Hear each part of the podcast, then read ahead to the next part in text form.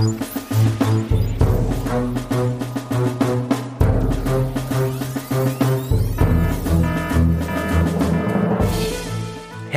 willkommen bei Das Universum, dem Podcast, in dem Ruth und Florian über das Universum sprechen. Mit Ruth. Und mit Florian. Wir sind bei Folge 74 angelangt, wenn ich mich nicht verzählt haben sollte. Das heißt, wir könnten nächste Folge ein, so ein Jubiläum feiern, weil es ist wieder eine halbwegs runde Zahl, aber wahrscheinlich Thomas eh nicht. Also ignorieren wir die Zahl einfach. Und ich glaube, du hast dich vertan, weil ich habe äh, letztes Mal schon meine Notizen mit dem Titel DU 075 versehen. Da, nein, das kann nicht sein. Also ich schau mal, letzte Folge war Nummer 73. Davor 72, 71, Echt? 70, 69, 68, 67, 66, ja. Also wenn wir uns nicht irgendwann vor Folge 64 jetzt äh, verzählt hätten, ähm, haben wir es, wenn wir haben mit Folge 0 angefangen, also das ist eh wurscht im Prinzip, weil ja eh alles nicht, nicht stimmt, aber ich glaube, nein, wir haben ha. hier, wenn ich jetzt, ich kann zurückscrollen bis Folge, wo bin ich jetzt hier schon, Folge 50, haben wir uns nirgendwo verzählt bis jetzt. Aber dann habe ich die Folgen dann immer mit der falschen Nummer angesagt, oder? Möglich, dann ist mir nicht aufgefallen. Ach, Zahlen, ist egal. Größenordnungsmäßig Folge 70. Ja, wir sind auf jeden Fall bei äh, der Zählung nach Florian bei Folge 74 angelangt. AF oder was? Anno Florian. genau, ja. Und äh, ich frage gleich mal das Wichtigste, äh, bist du gesund? Äh, äh, mehr oder weniger. Ich habe schon wieder geschafft, mich bei mich ansandelnden Kindern mit irgendwas anzustecken. Na, es geht schon. Ich habe noch ein bisschen, Aber ein bisschen eine verstopfte Nase und ein bisschen einen, einen kratzenden Hals. Aber nur eine normale Erkältung und nicht die Corona-Krankheit, die auch mittlerweile keine Folgen mehr nach sich zieht, außer man ist halt krank und hat dann all das, was man hat. Aber wo du, ich glaube, du kannst mittlerweile alles machen, wenn du Corona hast.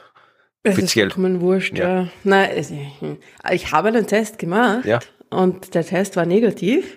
Na schau. Also, es war kein PCR-Test, aber ähm, das hat sich genauso angefühlt wie beim bei der letzten Corona-Freude. Und da war der Test aus, ausnehmend positiv. Also da habe ich mir dann gedacht, ah, die funktionieren ja doch, dieser Schnelltest. Ein riesenfetter zweiter Strich. Und darum habe ich mir gedacht, eigentlich ziemlich ähnliche Symptome, halt einfach Schnupfen und Halsweh. Aber negativer Test wird halt einfach ein, ein normaler Schnupfen ja, gewesen sein. Hoffe ich sehr, dass das auch so bleibt und dass du äh, dann, wenn wir nämlich heute Abend, wenn das hier ausgestrahlt wird, wenn das veröffentlicht wird, diese Folge, am Abend des 28. März, also veröffentlicht wird die Folge am Morgen des 28. März, aber am Abend des 28. März stehst du ja äh, neben mir auf einer Bühne und da hoffe ich, dass ja. du alles, was du mit, mit, dem du mich anstecken könntest, äh, schon losgeworden bist. Oder werde ich ja, da werde ich für euch ja und mit dir gemeinsam mal einen, einen illustren Abend moderieren, wovon ich gestern erfahren habe, dass ich moderieren darf. Vielen Dank. Na, ich dachte, du wüsstest das schon. Ich habe dich aber gefragt, ob du schon Bescheid weißt und du hast gesagt, ja eh.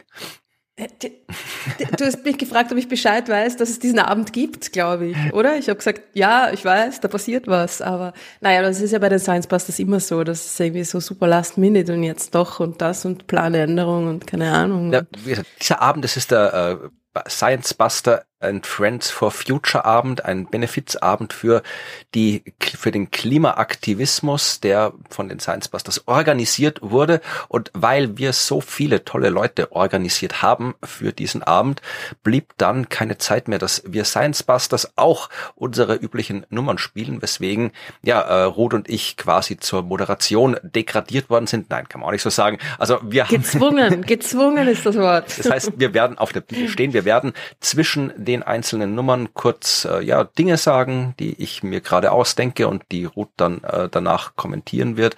Also wir werden äh, noch, wir werden bis heute Abend einen Plan haben, was wir zwischen den einzelnen Nummern für ja tolle Neuigkeiten, Dinge erzählen. Es werden werden ich kann auf jeden Fall sagen, es sind interessante Sachen dabei, auch wenn es nur kurze Sachen sind. Sie sind interessant. Also kommt gerne und äh, wenn ihr kommen wollt, dann wisst ihr eh schon, dass ihr kommen wollt, weil das Ganze ist nämlich erfreulicherweise ausverkauft. Also erfreulicherweise für den Klimaaktivismus. Ja, ähm, prinzipiell erfreulicherweise. Es ist immer schön, wenn was ausverkauft ist, aber in dem Fall ist es ganz besonders Naja, für die Leute ist es nicht schön. Also für die Leute, die das hören und sich denken, Ach so. Ja. Shit, wäre ich noch gern hingegangen. Hm. Ja, tja, dann, ja, das ist natürlich nicht schön für euch, habt ihr dann Pech gehabt. Aber prinzipiell für die Sache ist es gut, wenn es ausverkauft ist. Ja, und was man noch dazu sagen muss, man kann auch spenden. Ja, ohne dabei zu sein. Ist jetzt zwar nicht so lauernd, aber geht. Ja. ja? Also wenn es ums Geld geht, her mit eurer Kohle. genau, ja, ich verlinke was in den Show Notes, wo ihr auch was spenden könnt für den Klimaaktivismus, ohne heute Abend dabei zu sein. Aber äh, wie gesagt, wenn ihr dabei seid, dann freuen wir uns auch, dann sehen wir uns heute Abend und dann können wir ja dann äh, das Geld euch persönlich aus der Tasche ziehen, je nachdem, wie ihr ja. das haben wollt. Und es wird wirklich ein, es wird wirklich ein super Abend. Also ich muss, ich das ist, es sind wirklich die besten Gäste. Ich weiß, das sagen immer alle. Und ich sage, ich kann diesmal nicht einmal mehr die letzten Restkarten ankündigen. Ja, das tut mir leid. Aber es, sind, es ist, also, wenn ihr Karten habt, freut euch auf ein Spektakel. Ja. Auf jeden Fall, das wird eins werden. Und äh, ich hoffe, du bist gesund bis dahin. Also nicht, dass noch was kommt, weil dann, dann. Ja, ich habe vor allem am Tag davor, also Jetzt werde ich es schon hinter mir haben, aber im Moment habe ich es noch nicht hinter mir. Einen Zahnarzttermin mit einer Wurzelbehandlung. Das heißt, ich werde sowieso irgendwie total zugedröhnt sein. Am Vormittag, also jetzt gerade, während ihr das hört, bin ich in einer Schule und bespaße Kinder mit dem Weltraum. Und dann am Abend darf ich noch irgendwie, ja, No rest for the wicked, sagen die Engländer. Ja, schau, ich gehe Zecken impfen vor der Aufführung heute Abend. Ah. Aber ich glaube, das ist. Das äh, ist aber auch ein bisschen. Naja, was soll denn sein bei der Zeckenimpfung? Bei der, ich habe bei der Zeckenimpfung, na okay, nein, stimmt nicht. Letztes Mal, das ist das erste Mal seit 20 Jahren wieder Zeckenimpfen war, das dem mit Impfen, Corona, impft man sich dann gegen alle möglichen Sachen.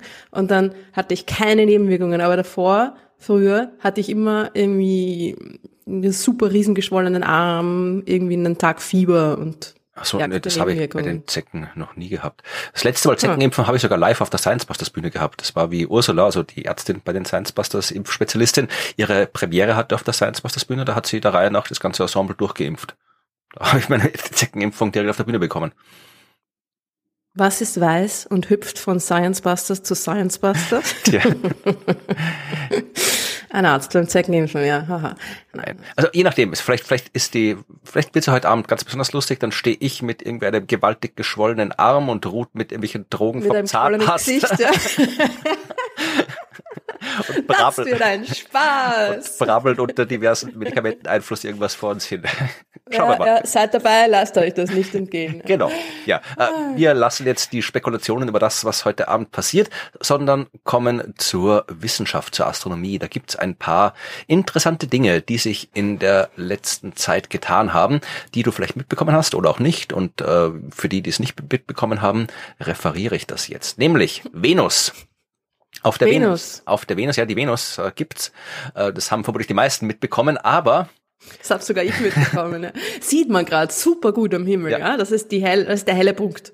Der genau. helle Punkt. Das ist kein UFO, das ist Venus. Genau. Im, äh, abends, glaube ich, Richtung äh, Westen, oder? Oder ist sie morgens? So nee, abends. Es. Abend. Hast ja. du sie noch nicht gesehen in den Doch, letzten Tagen? Ja. Also hast du Augen? Ja, natürlich habe ich Augen, aber ich bin in den letzten Abenden habe ich immer in Theatern verbracht und äh, dann, ah. wenn ich aus dem Theater raus bin, dann war die Venus schon weg. Aber ich glaube mich zu erinnern, irgendwann mal in der Abenddämmerung ein helles Ding gesehen zu haben und das ist, ist dann wahrscheinlich die Venus gewesen. So ist es. Ja. Also die Venus aktuell als Abendstern sichtbar, aber das, was ich äh, erzählen wollte, hat nicht mit Venus Sichtbarkeit zu tun, sondern mit etwas, was man von der Erde aus nicht sehen kann, nämlich die Oberfläche der Venus. Da sind ein Haufen Wolken dazwischen, also nicht die Wolken bei uns auf der Erde, sondern die enorm dicke Wolkenschicht, die die Venus umgibt, weswegen es schwierig ist, die Oberfläche der Venus zu erforschen. Da muss man irgendwie Raumsonden hinschicken äh, und die müssen dann mit irgendwelchen Radar, Radiowellen da irgendwie durch die Wolken hindurch das abtasten. Also äh, Venus-Forschung ist schwierig. Es gab gar nicht mal so viele Raumsonden, die zur Venus geflogen sind. Und äh, eine, äh, die hat in den 1990er Jahren stattgefunden, nämlich die Magellan-Mission der NASA. Das war, glaube ich, die vorletzte. Danach kam noch irgendwie Venus Express der ESA. Mhm. Dann nix mehr seitdem.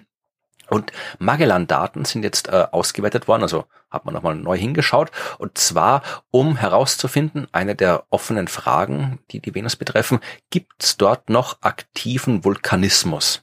Weil wir wissen, dass es Vulkanismus prinzipiell gab auf der Venus. Wir sehen da Vulkane rumstehen, die so ausschauen, äh, als wären die früher aktiv gewesen. Aber wir haben noch keine Hinweise, dass quasi in ja der jüngeren Vergangenheit, der Gegenwart dort Vulkanismus stattgefunden hat. Bis jetzt, äh, also es gab immer wieder so indirekte Hinweise, also wir waren uns ziemlich sicher, dass es auch noch immer wieder äh, gegenwärtigen Vulkanismus gibt. Aber jetzt hat man eben in Daten der Magellansonde, da hat sich einer hingesetzt, ähm, der hat, äh, ich weiß gar nicht den Namen vergessen von dem Kerl, ähm, von der Universität von Alaska, Robert Herrick. Vielleicht war da sonst nicht viel los. Nichts zu tun gehabt, ja. Deswegen hat er sich äh, Magellan-Bilder angeschaut, also wirklich händisch oder äugisch in dem Fall vermutlich dann. Ähm, ja. 200 äh, Stunden lang hat er sich Bilder angeguckt und hat dann festgestellt, das sind zwei Bilder, die sind im Abstand von acht Monaten aufgenommen worden und man hat äh, auf dem späteren Bild eindeutig gesehen, okay, da muss zwischendurch irgendwo was ausgebrochen sein. Mhm. Das heißt, äh, wir wissen, dass auf jeden Fall in den 1990er Jahren ein Vulkan auf der Venus ausgebrochen ist. Coole Sache. Ja, das ist natürlich äh, sehr spannend. Wieso hat man das davor nicht irgendwie gesehen? War das einfach so schwer zu eruieren oder? Naja, wie gesagt, es ist prinzipiell schwer, die Oberfläche der Venus zu betrachten. Also da, du musst wirklich hinfliegen, kannst es nicht einfach so dem Mars oder sowas, kannst du theoretisch auch im Teleskop äh, anschauen, wenn es da groß genug ist hast und wenn da ein großer Vulkan ist, dann kannst du auch was sehen.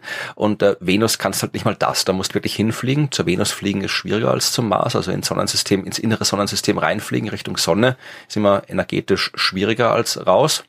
Vor allem, wenn du dann dort bleiben willst, wenn du nicht nur Schwung holen willst, sondern wirklich bleiben willst, dann brauchst du halt mehr Energie, wenn du tiefer in die Gravitations, äh, ins Gravitationspotenzial der Sonne reinfliegst. Und deswegen gibt's halt nicht so viele Venus-Missionen, deswegen wissen wir so wenig drüber. Über den Merkur wissen wir noch weniger. Ja, aber ich meine jetzt die Magellan-Daten, die gab's ja so. schon davor. Und ja. so hat man das nicht gleich quasi in den Daten. Der wird sich ja schon wer angeschaut haben damals, ne? Wahrscheinlich, aber vielleicht noch nicht so genau, vielleicht äh, mit genaueren Computer, äh. Ähm, vielleicht war hat's einfach, ja, vielleicht hat's tatsächlich die Leute übersehen bis jetzt. Also ich kann dir nicht sagen, warum man das früher nicht gesehen hat. Vielleicht ist einfach die Datenverarbeitungsdinge besser geworden oder es hat tatsächlich keiner geschaut bis jetzt auf diese Art von hm. Bildern.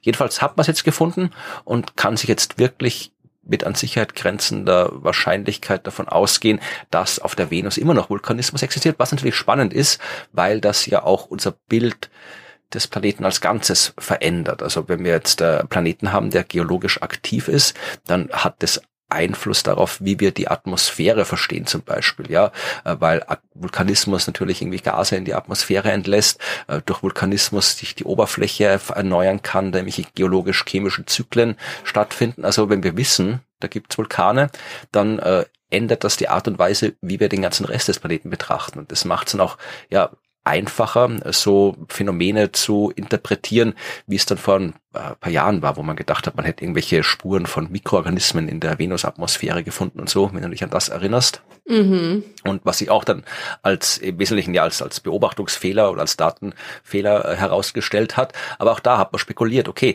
äh, da hat man so Chemikalien gefunden in der Atmosphäre, wo kommen die her, welche Prozesse können die erzeugen und hat festgestellt, okay, das Einzige, was Sinn macht, ist Mikroorganismen, weil alles andere eben auf der Venus nicht stattfindet. Aber wenn man jetzt weiß, irgendwie sowas ja, Vulkanismus findet statt auf der Venus, dann hat man gleich wieder eine ganz neue Quelle für alles mögliche Zeug und muss das in Zukunft dann berücksichtigen, wenn man interpretiert, wie die Venus sich verhält.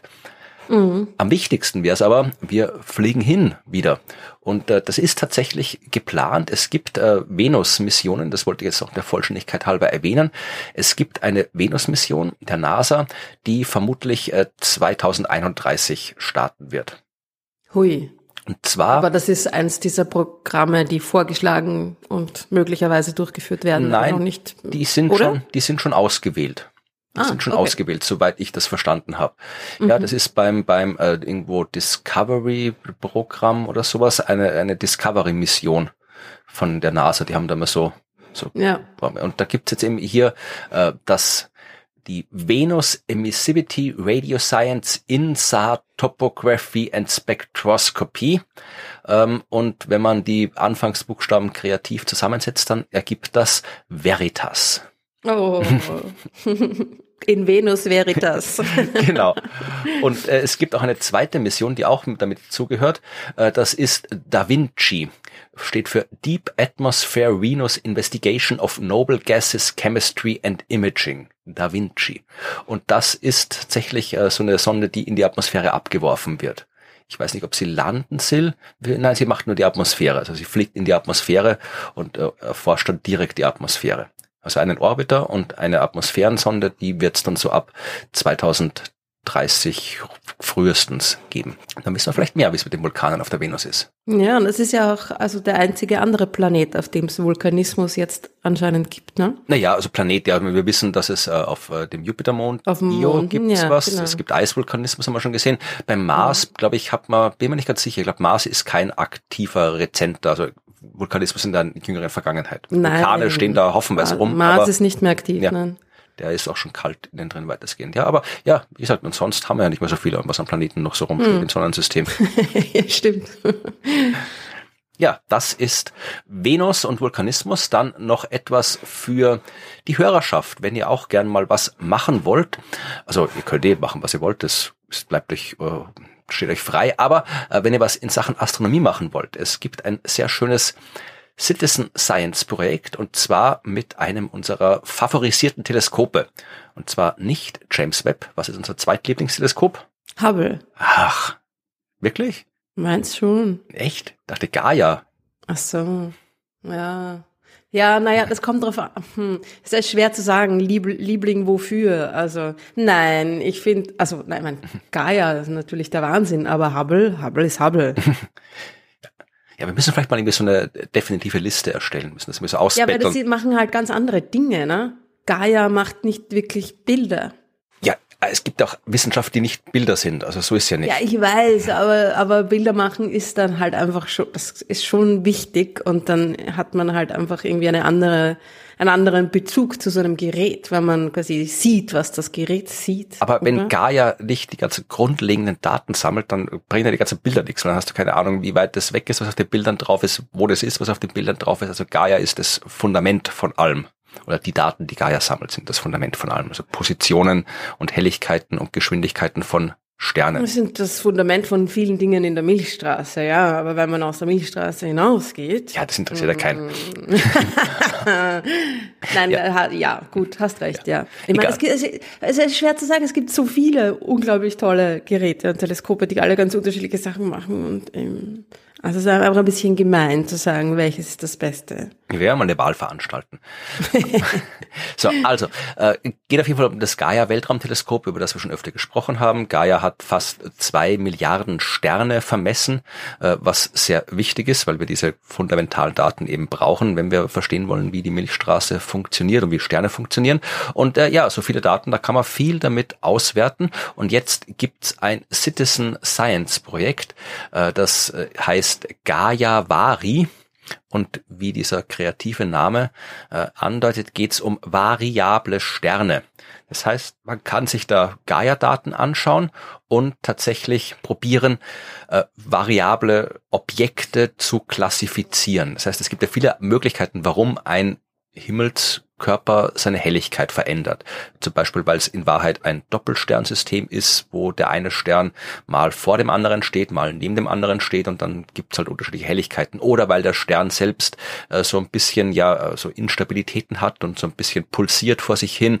Kann ein Stern auch sein, der äh, gerade explodiert oder so eine äh, keine echte Supernova ist, sondern so eine Nova, wo halt immer wieder mal ein bisschen was explodiert. Also es gibt jede Menge Möglichkeiten, warum Sterne, Himmelskörper ihre Helligkeit ändern und das kann man klassifizieren, das kann man mit am Computer klassifizieren, man kann es aber, wenn man es wirklich, wirklich äh, verlässlich haben will, schaut man halt dann selbst hin, weil so schlau Computer sind, sie sind noch nicht so schlau wie Menschen, wenn es so um wirklich ja, kreative Mustererkennung geht, wenn es um die Interpretation der Daten geht, da hilft immer noch, wenn Menschen hinschauen und deswegen gibt es dieses Citizen Science Projekt, wo man sich halt dann ja äh, Lichtkurven von Sternen anschaut und die dann entsprechend klassifizieren kann. Das heißt, da könnt ihr euch anmelden, da könnt ihr mitmachen und wenn ihr gerade mal ein bisschen was äh, Freizeit habt, dann könnt ihr Sterne nach Helligkeiten klassifizieren und der Wissenschaft helfen. Ja, ist lustig, ja. Das Klassifizieren ist ja eine sehr menschliche Eigenschaft. Also das, diese ganzen Klassifikationen von Dingen, die können Menschen immer noch am besten, weil erstens Menschen sie sich ausgedacht haben und nach ihren menschlichen Kriterien halt auch irgendwie einteilen. Und das ist ja bei Galaxien auch so. dass er versucht man ja schon seit langem da irgendwie eine, eine, eine Klassifikation hinzubekommen, die quasi genauso viel Informationen dann auch enthält, wie die, die man quasi sieht, ja, die Unterschiede, die man, die man offensichtlich sieht. Es ist spannend, dass, ja. dass wir das immer noch besser können als die Computer. Ja, also wenn wir sind halt sehr gut darin, Abweichungen von der Norm zu erkennen. Also wenn es der Computer sagst, so schaut ein Quadrat aus, dann wird der Computer ein Quadrat perfekt erkennen. Aber wenn du halt jetzt irgendwie so ein bisschen, äh, ja, also so ein eingedäpschtes Quadrat machst, dann werden wir immer sagen, okay, das ist kein echtes Quadrat, aber es ist, es geht immer noch als Quadrat durch. Ja, also das können mhm. wir Menschen sagen, dem Computer fällt es vielleicht schwieriger, der muss dann vielleicht genau sagen, wie, welche Abweichungen noch akzeptabel sind und so weiter. Also ich glaube, ich habe keine Ahnung von künstlicher Intelligenz, aber ich glaube, wir Menschen sind immer noch besser darum, wenn es wirklich darum geht, so, ja, so, so zu, zu abstrahieren, also so, so das, äh, die Abweichungen von der Norm zu erkennen und trotzdem noch zu sehen, okay, das schaut zwar nicht so aus, wie es ausschauen soll, aber es ist trotzdem eins von den Dingern. Ja, also ja, das, es ist so, was ist ähnlich, was ja. ist anders ja. und wo, was ist ähnlich genug, um noch nicht anders zu sein. Ja. Das ist irgendwie das, ja. das ist unsere Stärke. Oh, ja, weiß Wir und ihr. Ja. ja. ja, schauen wir mal, die künstlichen Intelligenzen, die nehmen ja gerade Fahrt auf, vielleicht äh, sind die schon alle schlauer als ja, die wir. Werden uns, die, werden uns, die werden uns umbringen. Wieso? ich habe nichts gemacht. Sie werden sich gegen uns wenden. Apropos gegen uns wenden. Ich habe auch eine Neuigkeit. Ja, du wendest dich gegen mich. Das, nein, nein, aber das, das passt gerade irgendwie dazu, ich weiß auch nicht warum. Das Rätsel um Oumuamua ist gelöst. Ach Gott. Ja, das wollte ich mir für die nächste Folge aufheben, aber sag gern was dazu. Ja, das war eh schon, eh schon immer gelöst, das Rätsel um Oumuamua. Wenn das Rätsel, es ist ein Alienraumschiff war, oder ist es ein Alienraumschiff, dann... Nein, nein, nein, das Rätsel war, wieso hat Oumuamua beschleunigt. Naja, Wieso hat sich Oumuamua schneller aus dem Sonnensystem vertschüsst, als es allein von der Schwerkraftwirkung her naja, weil irgendwas, aus, wäre. weil irgendwas ausgegast ist, was man im Spektrum so nicht gesehen es. hat. Und was ist ausgegast? Wasserstoff. Ja, aber die These. Das Raumschiff hat mit Wasserstoff beschleunigt. ja, aber diese Geschichte habe ich, glaube ich, schon vor, vor zwei, einem oder zwei Jahren in einem Science Master Podcast, glaube ich, erzählt. Echt? Also das haben Sie ja jetzt gerade erst bestätigt. Tja, oder? Ich, ich weiß es nicht, aber ich habe sie trotzdem erzählt. also es halt war zumindest jetzt gerade irgendwie in den News, vielleicht das, ist es schon eine ältere Geschichte. Dass das irgendwie halt nicht ein, genauer angeschaut. Dass es irgendwie halt irgendwie ein Brocken von einem Eishimmelskörper war, so Pluto-ähnlicher Himmelskörper, also hauptsächlich also in einem anderen Sonnensystem, da ist so, der ist irgendwie kollidiert, auseinandergebrochen, dann gab es halt wie großes Bruchstück, so hauptsächlich eben aus Eis mit auch viel Wasserstoffanteil und so weiter und der ist halt dann äh, entsprechend äh, ausgegast bei der Annäherung an die Sonne und weil unsere Spektroskope, die jetzt da nicht drauf drauf äh, eingerichtet waren, halt irgendwie da das jetzt äh, auf die mit der Genauigkeit zu beobachten, haben wir das halt vorerst nicht gesehen, dass da eben Wasserstoff ausgast. Das war so mein Stand des Wissens. Also ich habe mitbekommen, dass es Neuigkeiten gibt, aber vielleicht hm. haben sie auch einfach nur noch mal die Daten genauer bestätigt, sonst irgendwie was, aber. Wahrscheinlich, ja. Aber glaubst du nicht, dass es einfach dann bedeutet, dass die Aliens da die, die Bedeutung des äh, grünen Wasserstoffs für ihre Antriebe entdeckt haben, so wie es die, so wie es die FDP ja. gerade tut, oder? Die Farbe E-Fuels. ja, nein, also es stimmt. Es ist einfach leider kein Alien-Raumschiff. Verdammt, verdammt, verdammt. Tja, ja. aber wie gesagt, so viel dazu. Ich, ich schaue mir das mal an. Vielleicht kann ich beim nächsten Mal ein bisschen mehr dazu erzählen, wenn es wirklich was äh, fundamental Neues sein sollte über Oumuamua. Aber ich habe eine andere äh, Nachricht noch zur Einleitung über einen Asteroid. Nämlich, äh, ich weiß nicht, ob du dich erinnerst, vor ein paar Wochen ist äh, in den Medien erzählt worden, ein Asteroid wird äh, vielleicht im Jahr 2046 war es, ja 2046 einschlagen, äh, mit tollen Schlagzeilen wie dieser Asteroid könnte Millionen Städte verwüsten und so weiter. Ähm, und zwar einschlagen am 14. Februar 2046. Also wer da gerade Valentinstag Feierlichkeiten plant. Das ist mein englisches Pensionsantrittsjahr. Was? 2046. Das da kriege ich meine Pension aus England. Glaubst, du kriegst eine Pension aus England? Ja, ja. Ich kriege eine Pension. Ich kriege irgendwie so 200 Pfund ja, eh, ich im Monat einen, oder so. Ich habe auch einen, einen, Rentenanspruch in Deutschland, aber ich kann mir nicht vorstellen, dass du bis dahin irgendwo, ich meine, England, die haben ja, die können, ich habe nicht mal Tomaten jetzt. Wie wirst du da Pension kriegen in 20 Ich will Jahren? auch nicht in Tomaten bezahlt werden. Fish and Chips. Anderes Thema, egal. Aber es kommt eh der Asteroid, also ist die wurscht, oder? Ja, nein, also der hat natürlich wieder mal jede Menge Schlagzeilen gemacht, weil es einer der seltenen Fälle war, dass wir einen Asteroid sehen, der in der Nähe der Erde vorbeikommt und wo man nicht sofort ausschließen kann, dass er nicht äh, mit der Erde kollidiert. Das ist noch nicht der seltene Fall. Das kommt immer wieder vor. Wir beobachten einen Asteroid, kennen eine vorläufige Bahn. Vorläufige Bahnen sind zwangsläufig mit Ungenauigkeiten behaftet, weil ja Beobachtungen immer ungenau sind und so. Und wenn wir nur ein paar Beobachtungen vom Asteroid haben, dann können wir halt noch nicht exakt sagen, der fliegt exakt da lang, sondern wir können sagen, okay, irgendwo durch den Bereich fliegt er halt durch. Und wenn in dem Bereich die Erde drin ist, dann gibt's rein mathematisch eine Kollisionswahrscheinlichkeit. Das passiert immer wieder und dann schaut man halt nochmal genauer hin, die Ungenauigkeiten werden kleiner und äh, dann kann man sagen, okay, die Kollisionswahrscheinlichkeit wird kleiner, wird kleiner, wird kleiner und dann ist da irgendwann die Kollisionswahrscheinlichkeit auf Null und wir wissen, okay, der fliegt vorbei. Das ist so der Standardfall. In dem Fall war es so, dass die Kollisionswahrscheinlichkeit nach den ersten zusätzlichen Beobachtungen gestiegen ist. Also je mehr Beobachtungen wir hatten, desto wahrscheinlicher hat es äh, ausgesehen, dass der Asteroid mit der Erde kollidiert. Das ist auch nicht ungewöhnlich. Das liegt daran, wie jetzt genau dieser Unsicherheitsbereich schrumpft und wo die Erde drin liegt. Also der kann auf eine Art und Weise schrumpfen, dass er quasi kleiner wird, die Erde aber trotzdem noch drin bleibt und dann hast du halt eine höhere Kollisionswahrscheinlichkeit und dann fällt die Erde irgendwann doch raus und dann ist sie wieder auf Null. Also das kommt auch ab und zu vor und so war das hier, aber es waren immer Kollisionswahrscheinlichkeiten, die waren ja äh, irgendwas bei 0, ich glaube, die, die höchste Kollisionswahrscheinlichkeit war bei 0, 2, 0,1 Prozent oder irgendwie sowas, also oder noch 0,01 sogar nur. Also es waren auf jeden Fall immer 99,9 irgendwas Prozent, 99,8 Prozent, dass er nicht kollidiert. Ja, also, und vor allem, es war ein 50 Meter Teil, das heißt, äh, der hätte schon wirklich wo einschlagen müssen, wo zufällig gerade eine Stadt rumsteht, damit was passiert. Und selbst dann wäre halt nur der Stadt was passiert und allen anderen nicht. Also für die wäre es halt gerade blöd gewesen, aber ja, alles wäre jetzt kein, kein Weltuntergangspotenzial. Aber wie gesagt, ähm, mittlerweile, und das ist jetzt die gute Nachricht, mittlerweile hat man neue Daten, immer mehr Daten gesammelt und jetzt weiß man mit Sicherheit, dieser Asteroid wird nicht mit der Erde kollidieren. Also doch Tomaten aus England. Genau, kannst dann rüberfahren und dein Pensionsgeld einsammeln. Ja, ich muss schauen, wie gesagt, vielleicht, kann man schauen, vielleicht, wenn du deine, deine, deine paar Pfund aus England kriegst und ich meine paar äh, äh Euros bei der deutschen Pension, dann setzen wir uns zusammen und machen eine Pensionsparty. Machen wir Podcast, ja. Ja, aber vielleicht kommt da bis dahin noch ein anderer Asteroid, das wissen wir nicht. Aber dann wären wir zumindestens vorbereitet. Das ist das Thema meiner eigentlichen Geschichte heute. Es ist quasi ein Nachtrag, eine Nachtragsgeschichte. Du erinnerst dich an den 26. September 2022. Dunkel, ja. ja, und du weißt ganz genau, was da passiert ist an diesem Tag. Wenn War da der Einschlag von Dart? Ja, Oh, oh, oh, oh, I'm on fire. Ja. Echt, das ist schon so lange her? Ja. Wahnsinn. Und offensichtlich haben wir eine Podcast-Folge aufgenommen, sehe ich ja. gerade also nicht wir, glaube ich, Science Buster Podcast oder was? Ihr steht hier im Kalender steht P2FF und RG 10 Uhr eine Folge. Keine Ahnung, was das bedeutet. Probe 2, wir haben Fernsehprobe gehabt. Okay, jetzt weiß ich es ja. Okay, Probe 2. Ah, stimmt. Ja, irgendwas war da, weil ja. ich kann mich an das Gespräch erinnern. Heute ist der Einschlag. Ja.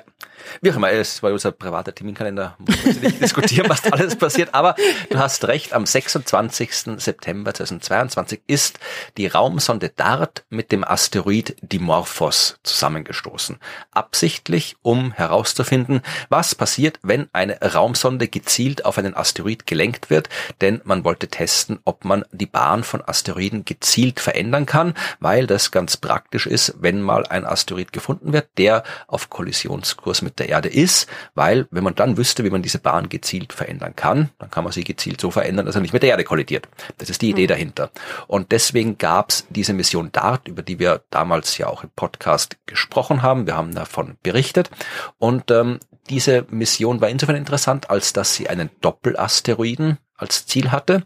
Also ein kleiner Asteroid umkreist einen großen Asteroid und die Sonde ist mit dem kleinen Asteroid kollidiert, damit man eben sehen kann, okay, verändert jetzt der kleine Asteroid seine Bahn um den großen Asteroid. Das hat man schon ziemlich bald gesehen, ja. Die Bahn hat sich verändert. Also in der Hinsicht war die Mission erfolgreich. Wir haben festgestellt, ja, wir sind in der Lage, die Bahn eines Asteroiden zu verändern. Wir wissen jetzt auch wie und das alles funktioniert hat. Was noch gefehlt hat an Informationen war so ein genauerer Überblick über die Folgen der Kollision. Das war das Problem, dass diese Mission eigentlich als Kooperation geplant war zwischen NASA und ESA. Die NASA hat den Haut drauf Teil bekommen, also den Einschlagskörper. Kann man jetzt wieder irgendwelche Klischees sich ausdenken, warum gerade die Amerikaner den quasi die Pistole kriegen, um auf den Asteroid zu schießen. Und die Europäer hätten äh, zugeschaut, also die hätten dann den äh, Teil der Mission gebaut, der wirklich genau, der schon dort ist und alles genau beobachtet und alles genau aufzeichnet. So war es geplant. Ähm, die ESA hat dann immer gesagt, nee, das, das kostet ja Geld und das äh, wollen wir nicht ausgeben. Die Amerikaner haben gesagt, wurscht, wir fliegen trotzdem hin und schießen das Ding. Und äh, also haben sie nicht so gesagt, aber sie haben gesagt, wir haben Genau so war's. und wir machen diese Mission trotzdem. Äh, es waren dann ein paar italienische Mini-Cube-Sets mit dabei, die zumindest ein bisschen was äh, beobachten konnten.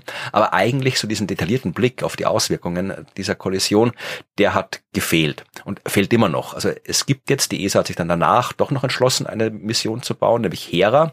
Äh, die wird, die ist noch nicht mal losgeflogen bis jetzt. Das heißt, die wird erst in irgendwie, ich glaube auch 230 oder sowas dann ankommen. Kann man immer noch sehr viel erforschen und schauen, aber ja, wäre gescheiter gewesen, die wären von Anfang an gemeinsam hingeflogen. Aber wir sind ja auch in der Lage, den Weltraum zu beobachten, ohne ins All zu fliegen. Wir haben ja auch auf der Erde schöne große Teleskope stehen und ein paar davon stehen in Chile, ein paar davon stehen dort, wo du schon warst, nämlich auf der europäischen Südsternwarte, nämlich äh, das Very Large Telescope. Mhm. Und da warst du ja schon. Mhm. Und mit diesem Very Large Telescope hat man die Kollision zwischen DART und dem Asteroid beobachtet und die Ergebnisse dieser Beobachtung, die sind jetzt veröffentlicht worden.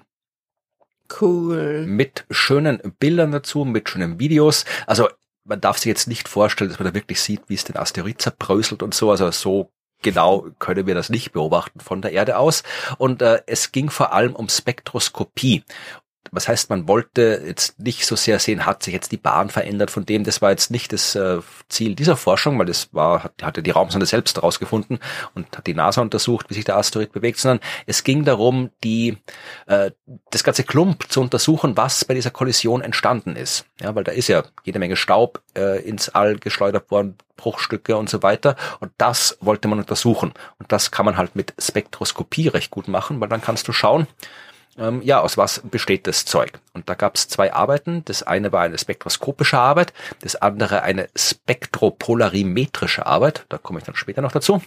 Mhm. Und die haben geschaut, was können wir jetzt über ähm, die Art und Weise herausfinden, wie sich diese Kollision ausgewirkt hat auf die Oberfläche, was können wir über die äh, Zusammensetzung, die Oberfläche des Asteroiden lernen und so weiter.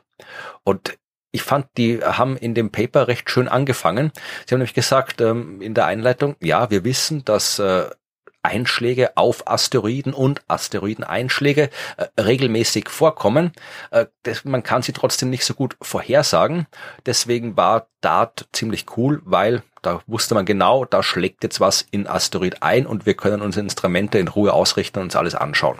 Also mhm. das haben sie quasi als Vorbemerkung vorausgeschickt und haben dann ähm, mit den sehr, sehr großen Teleskopen, dem Very Large Telescope, acht Meter Durchmesser hat das Teil, oder? Jedes, ja. Ja, genau. Ah, aber ich sehe gerade, es haben tatsächlich alle vier großen Teleskope diesen äh, Impact beobachtet und dann hat man die anscheinend irgendwie kombiniert oder so. So genau. Ich habe den, den Methodenteil habe ich übersprungen, weil ich gedacht, das ist ja, das Spannende.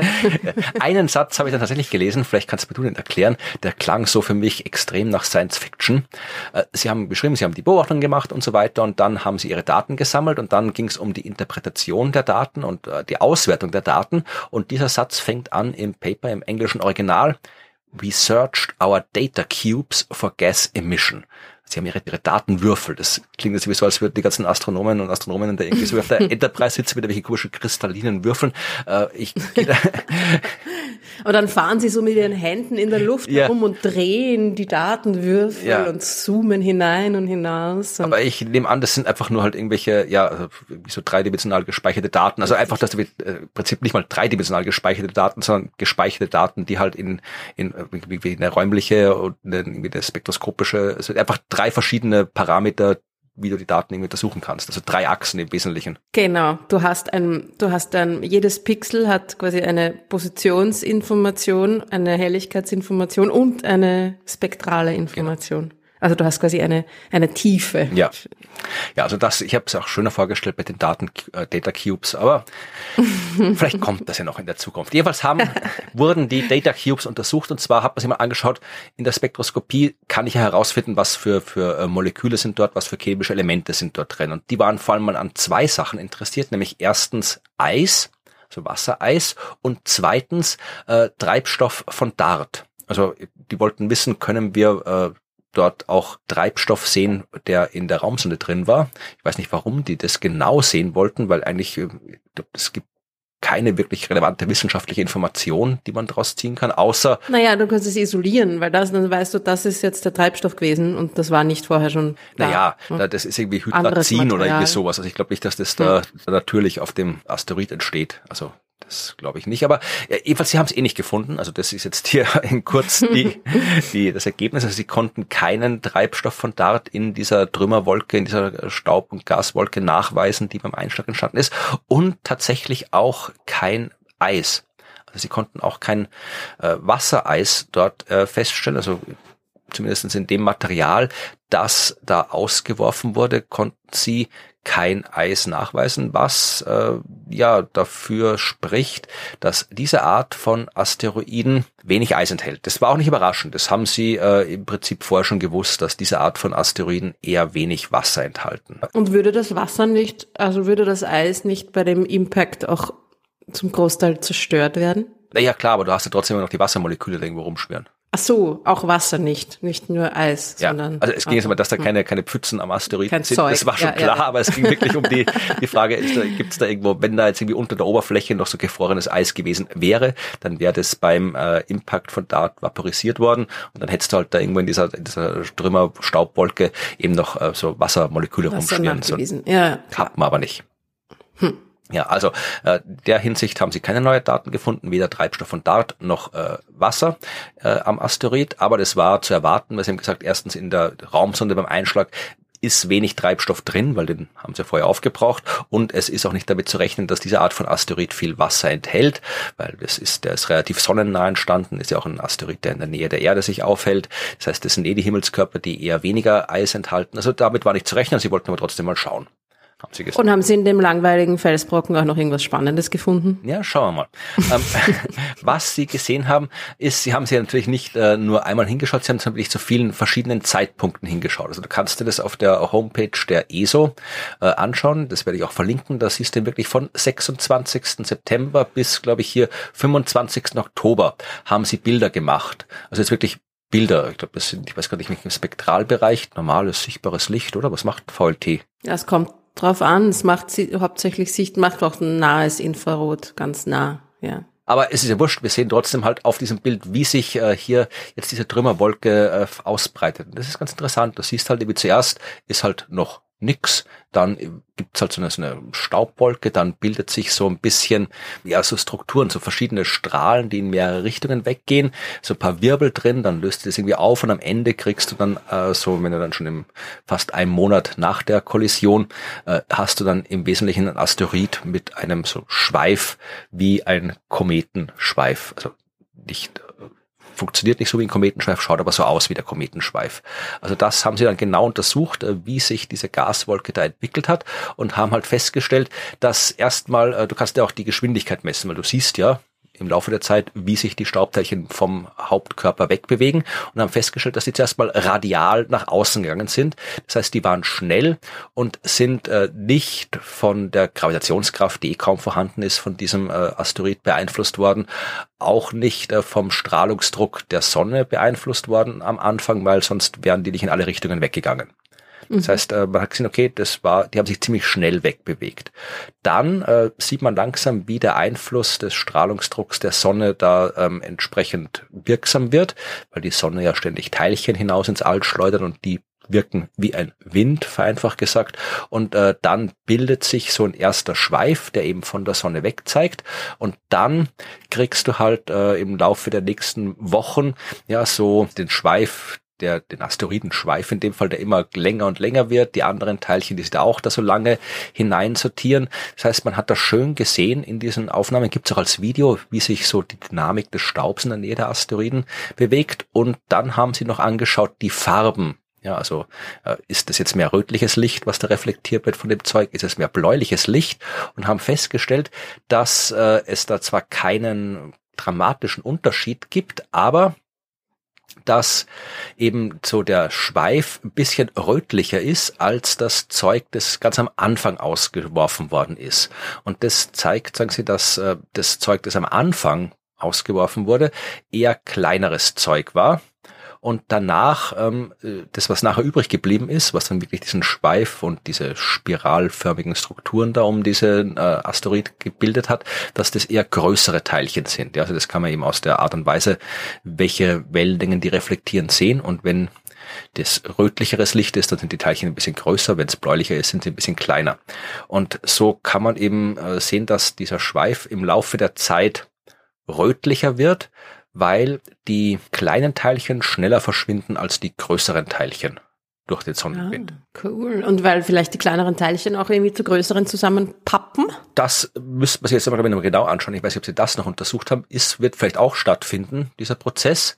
Aber müssen wir schon, die bewegen sich ja dann ziemlich schnell. Ich weiß nicht, ob mhm. die da vielleicht zu schnell sind, um zusammenzupappen, aber wird vermutlich auch eine Rolle spielen. Aber ich glaube, da ist der Strahlungsdruck, der größere Faktor. Aber wie gesagt, man hat jetzt, ist jetzt keine dramatische Neuigkeit das alles, aber man hat jetzt wirklich mal im Detail gesehen, wie sich hier so aus einer Staubwolke ein Schweif bildet. Das mhm. war das mhm. erste Paper und das zweite, das beschäftigt sich eben mit der Polarisation.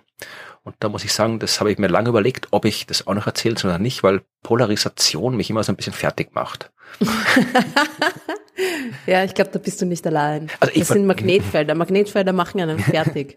ich verstehe, was polarisiertes Licht ist oder was die Polarisation von Licht ist. Du hast dann einfach eine Welle und die Welle kann halt jetzt äh, in verschiedene Richtungen schwingen, vereinfacht gesagt. Die kann, ja, wie gesagt, gibt ja ein schönes Beispiel. Du nimmst ein Seil, das eine Ende vom Seil bindest du fest, das andere nimmst du in die Hand. Ja, wenn ich die Hand irgendwie vertikal auf und ab bewege, dann kriege ich eine Welle, die eben auch vertikal schwingt. Wenn ich die Hand horizontal bewege, dann kriege ich eine Welle, die horizontal schwingt. Und wenn ich die Hand im Kreis bewege, dann kriege ich eine zirkular polarisierte Welle. Korkenzieher. Genau. Mhm. Also eine Welle kann einfach verschiedene Arten schwingen und äh, welche Richtung sie schwingt, das wird eben die Polarisation, mit der Polarisation beschrieben.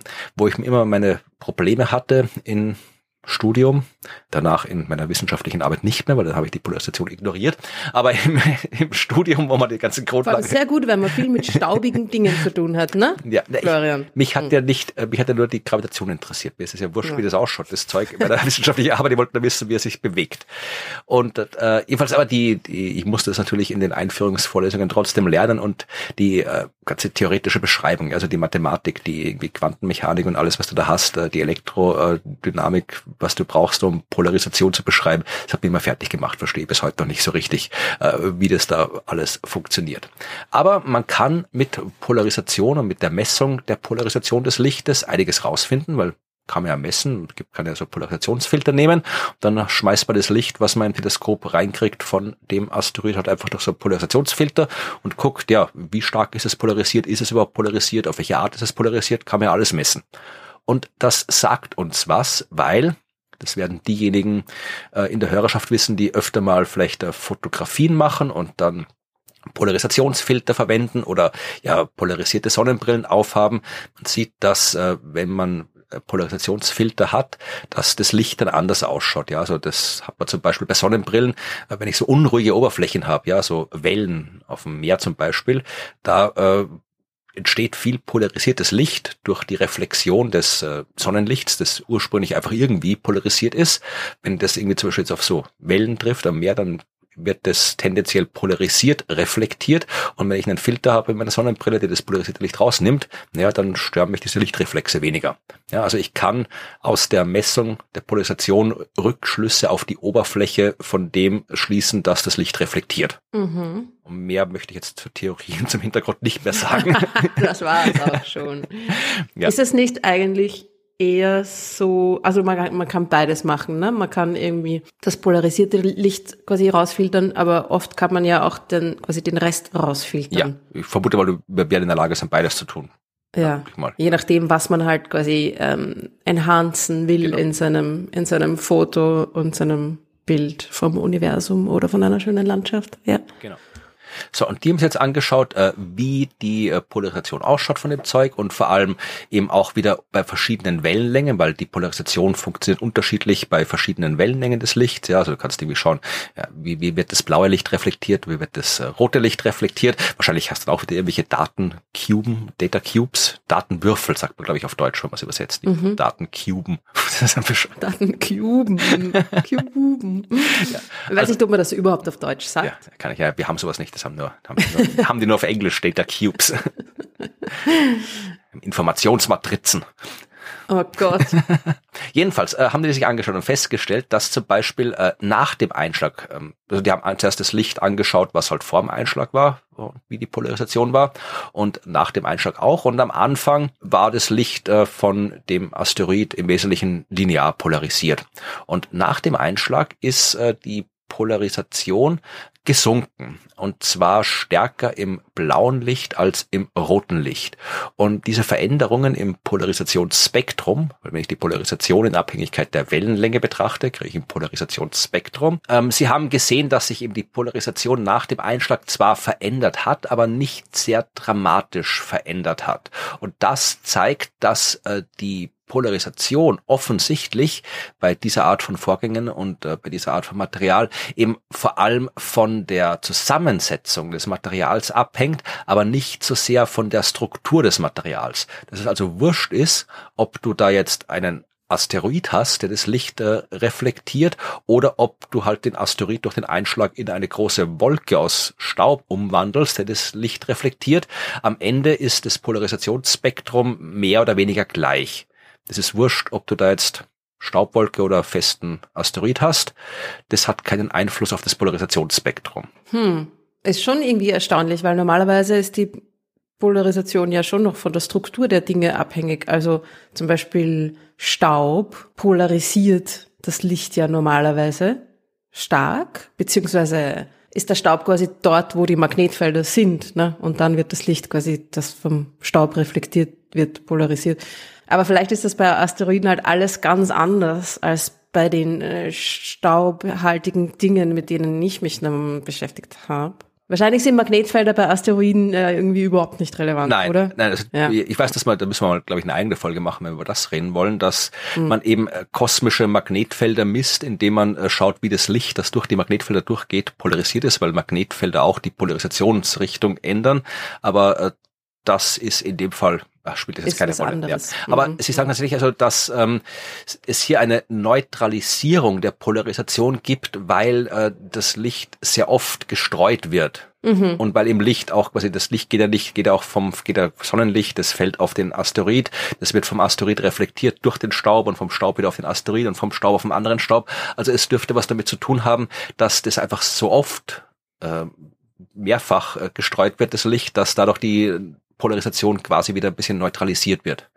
Und ja, vielleicht genau, daher das ist so wie beim blauen Himmel quasi, ne? Da kommt das Licht auch irgendwie aus allen Richtungen polarisiert in alle möglichen Richtungen zu uns zurück, weil es so oft gestreut wird. Und sagen auch ein weiterer Punkt, den man da berücksichtigen müsste, der vielleicht eine Rolle spielt, ist, dass du einerseits Oberfläche des Asteroiden hast und die Oberfläche des Asteroiden, die ist verwittert zum größten Teil. Ja, also jetzt nicht durch Wind, Wasser mhm. und Regen, so wie wir uns auf der Erde, sondern eben schon wieder schlechtes Wetter auf dem Asteroiden. Nein, sondern eben durch die kosmische Strahlung vor allem, die da halt ähm, auf die äußeren Schichten trifft, also das Space Weathering nennt man das, also Weltraumverwitterung. Ich glaube, es gibt ein deutsches Wort dafür, aber ich bin mir nicht ganz sicher, wie es heißt. Aber da trifft halt sehr viel Strahlung drauf, ja, kosmische Strahlung, radioaktive Strahlung, Teilchen schon von der Sonne und äh, die führt auch dazu, dass die Oberfläche sich quasi verändert, also auch verwittert. Das heißt, äh, die ist, äh, das ist dafür verantwortlich, dass die, äh, die Asteroidenoberfläche tendenziell dunkler ist, wodurch sie mehr polarisiert und das ausgeworfene Material, das dann die ganze Staubwolke bildet, das kommt äh, dann zum größten Teil von unterhalb der Oberfläche und das ist dann nicht betroffen von dieser Weltraumverwitterung, ist vermutlich heller und dadurch weniger polarisierend. Und am Ende mischt sie das halt irgendwie. Mhm. Ja, macht die Sinn. Ja, das waren so die Ergebnisse. Und diese Polarisierungsarbeit, die ist gemacht worden. Unter anderem, also Hauptautor war ein Stefano Bagnulo. War ah. doch mal bei uns in der Sternwarte ja. in Wien, oder? Er kommt mir jetzt auch gerade bekannt vor, der Name. Weiß aber jetzt auch nicht mehr woher. Das kann sein, dass der mal in Wien war. Ich glaube, jetzt ist er ein Astronom vom, oh Gott, das kann ich ja nicht aussprechen, ähm, ein, äh, ein, eine Sternwarte. Come on, versuch's. es schreibt sich A-R-M-A-G-H. Observatory and Planetarium in the UK. Arm, ah, was? Armagh. Armagh. Armagh. Ah. Ja, da, also genau, ah, wahrscheinlich. Das, das, ist Englisch, das kannst du, kannst du aussuchen, das kannst du John auch aussprechen, wenn du ja, Ich glaube, es ist in Nordirland, oder? Ist es in Nord ja, es ist in Nordirland. Ups. Wirklich? Ja. ja. Der Name, der Name kommt mir schon irgendwie bekannt vor, aber. Der A, äh, ja, wie auch immer, da ist er jetzt. Ich glaub, whatever. Aber ich sag, vielleicht kennst du ihn besser, dann hätte man ihn fragen können, wie das genau ist mit der Polarisierung, aber ansonsten glauben wir ihm einfach, dem Stefano, dass das gut funktioniert hat. Vielleicht hört er ja zu, dann melde dich doch mal. Hallo. Sag uns, wie man deinen Arbeitsplatz ausspricht und ob du uns kennst, ob wir früher ja. in der Sternwarte gearbeitet haben. Jetzt ist mein Gehirn wieder beschäftigt mit, mit irgendwie woher kenne ich den, woher kenne ich den Namen? Ist irgendwie, ach Mann. Auf jeden Fall kamen sie in dieser Arbeit zum Schluss, dass es eben äh, bei solchen Ereignissen hauptsächlich darum geht, wie das Material zusammengesetzt ist und weniger, äh, ob du jetzt eine feste Oberfläche oder eine diffuse Wolke von Zeug hast, wenn du die Polarisation betrachtest. Also da geht es um das, äh, das Polarisationsspektrum. Die gesamte Polarisation, die hat natürlich schon sich verändert, je nachdem, ob du jetzt das Material als kompaktes Ding oder als große Wolke hast. Also da hat, sieht man schon einen Unterschied, aber wenn du das Polarisationsspektrum anschaust, dann ist es eher wurscht, ob es jetzt kompakt ist oder diffuse Wolke. Mhm. Und hat das jetzt noch irgendwelche, ähm, soll ich jetzt sagen, weitreichendere äh, Konsequenzen für unser Wissen? Naja, wir wissen, den Weltraum. Ja, wir wissen jetzt was, was wir vorher nicht wussten. Ja, das, okay. es hat jetzt mit der Asteroidenabwehr nichts zu tun, ja, weil äh, ja. da es ging nur darum, dass wir durch dieses Experiment Dart trifft Asteroid halt jetzt auch einiges rausgefunden haben darüber, wie sich Asteroiden verhalten, wie sie aufgebaut sind. Wir wissen jetzt eben, wie sich da bei einer Kollision eben das ganze Staub äh, entwickelt in Abhängigkeit der Staubgröße und dem Sonnenlicht und dem Sonnenstrahlungsdruck.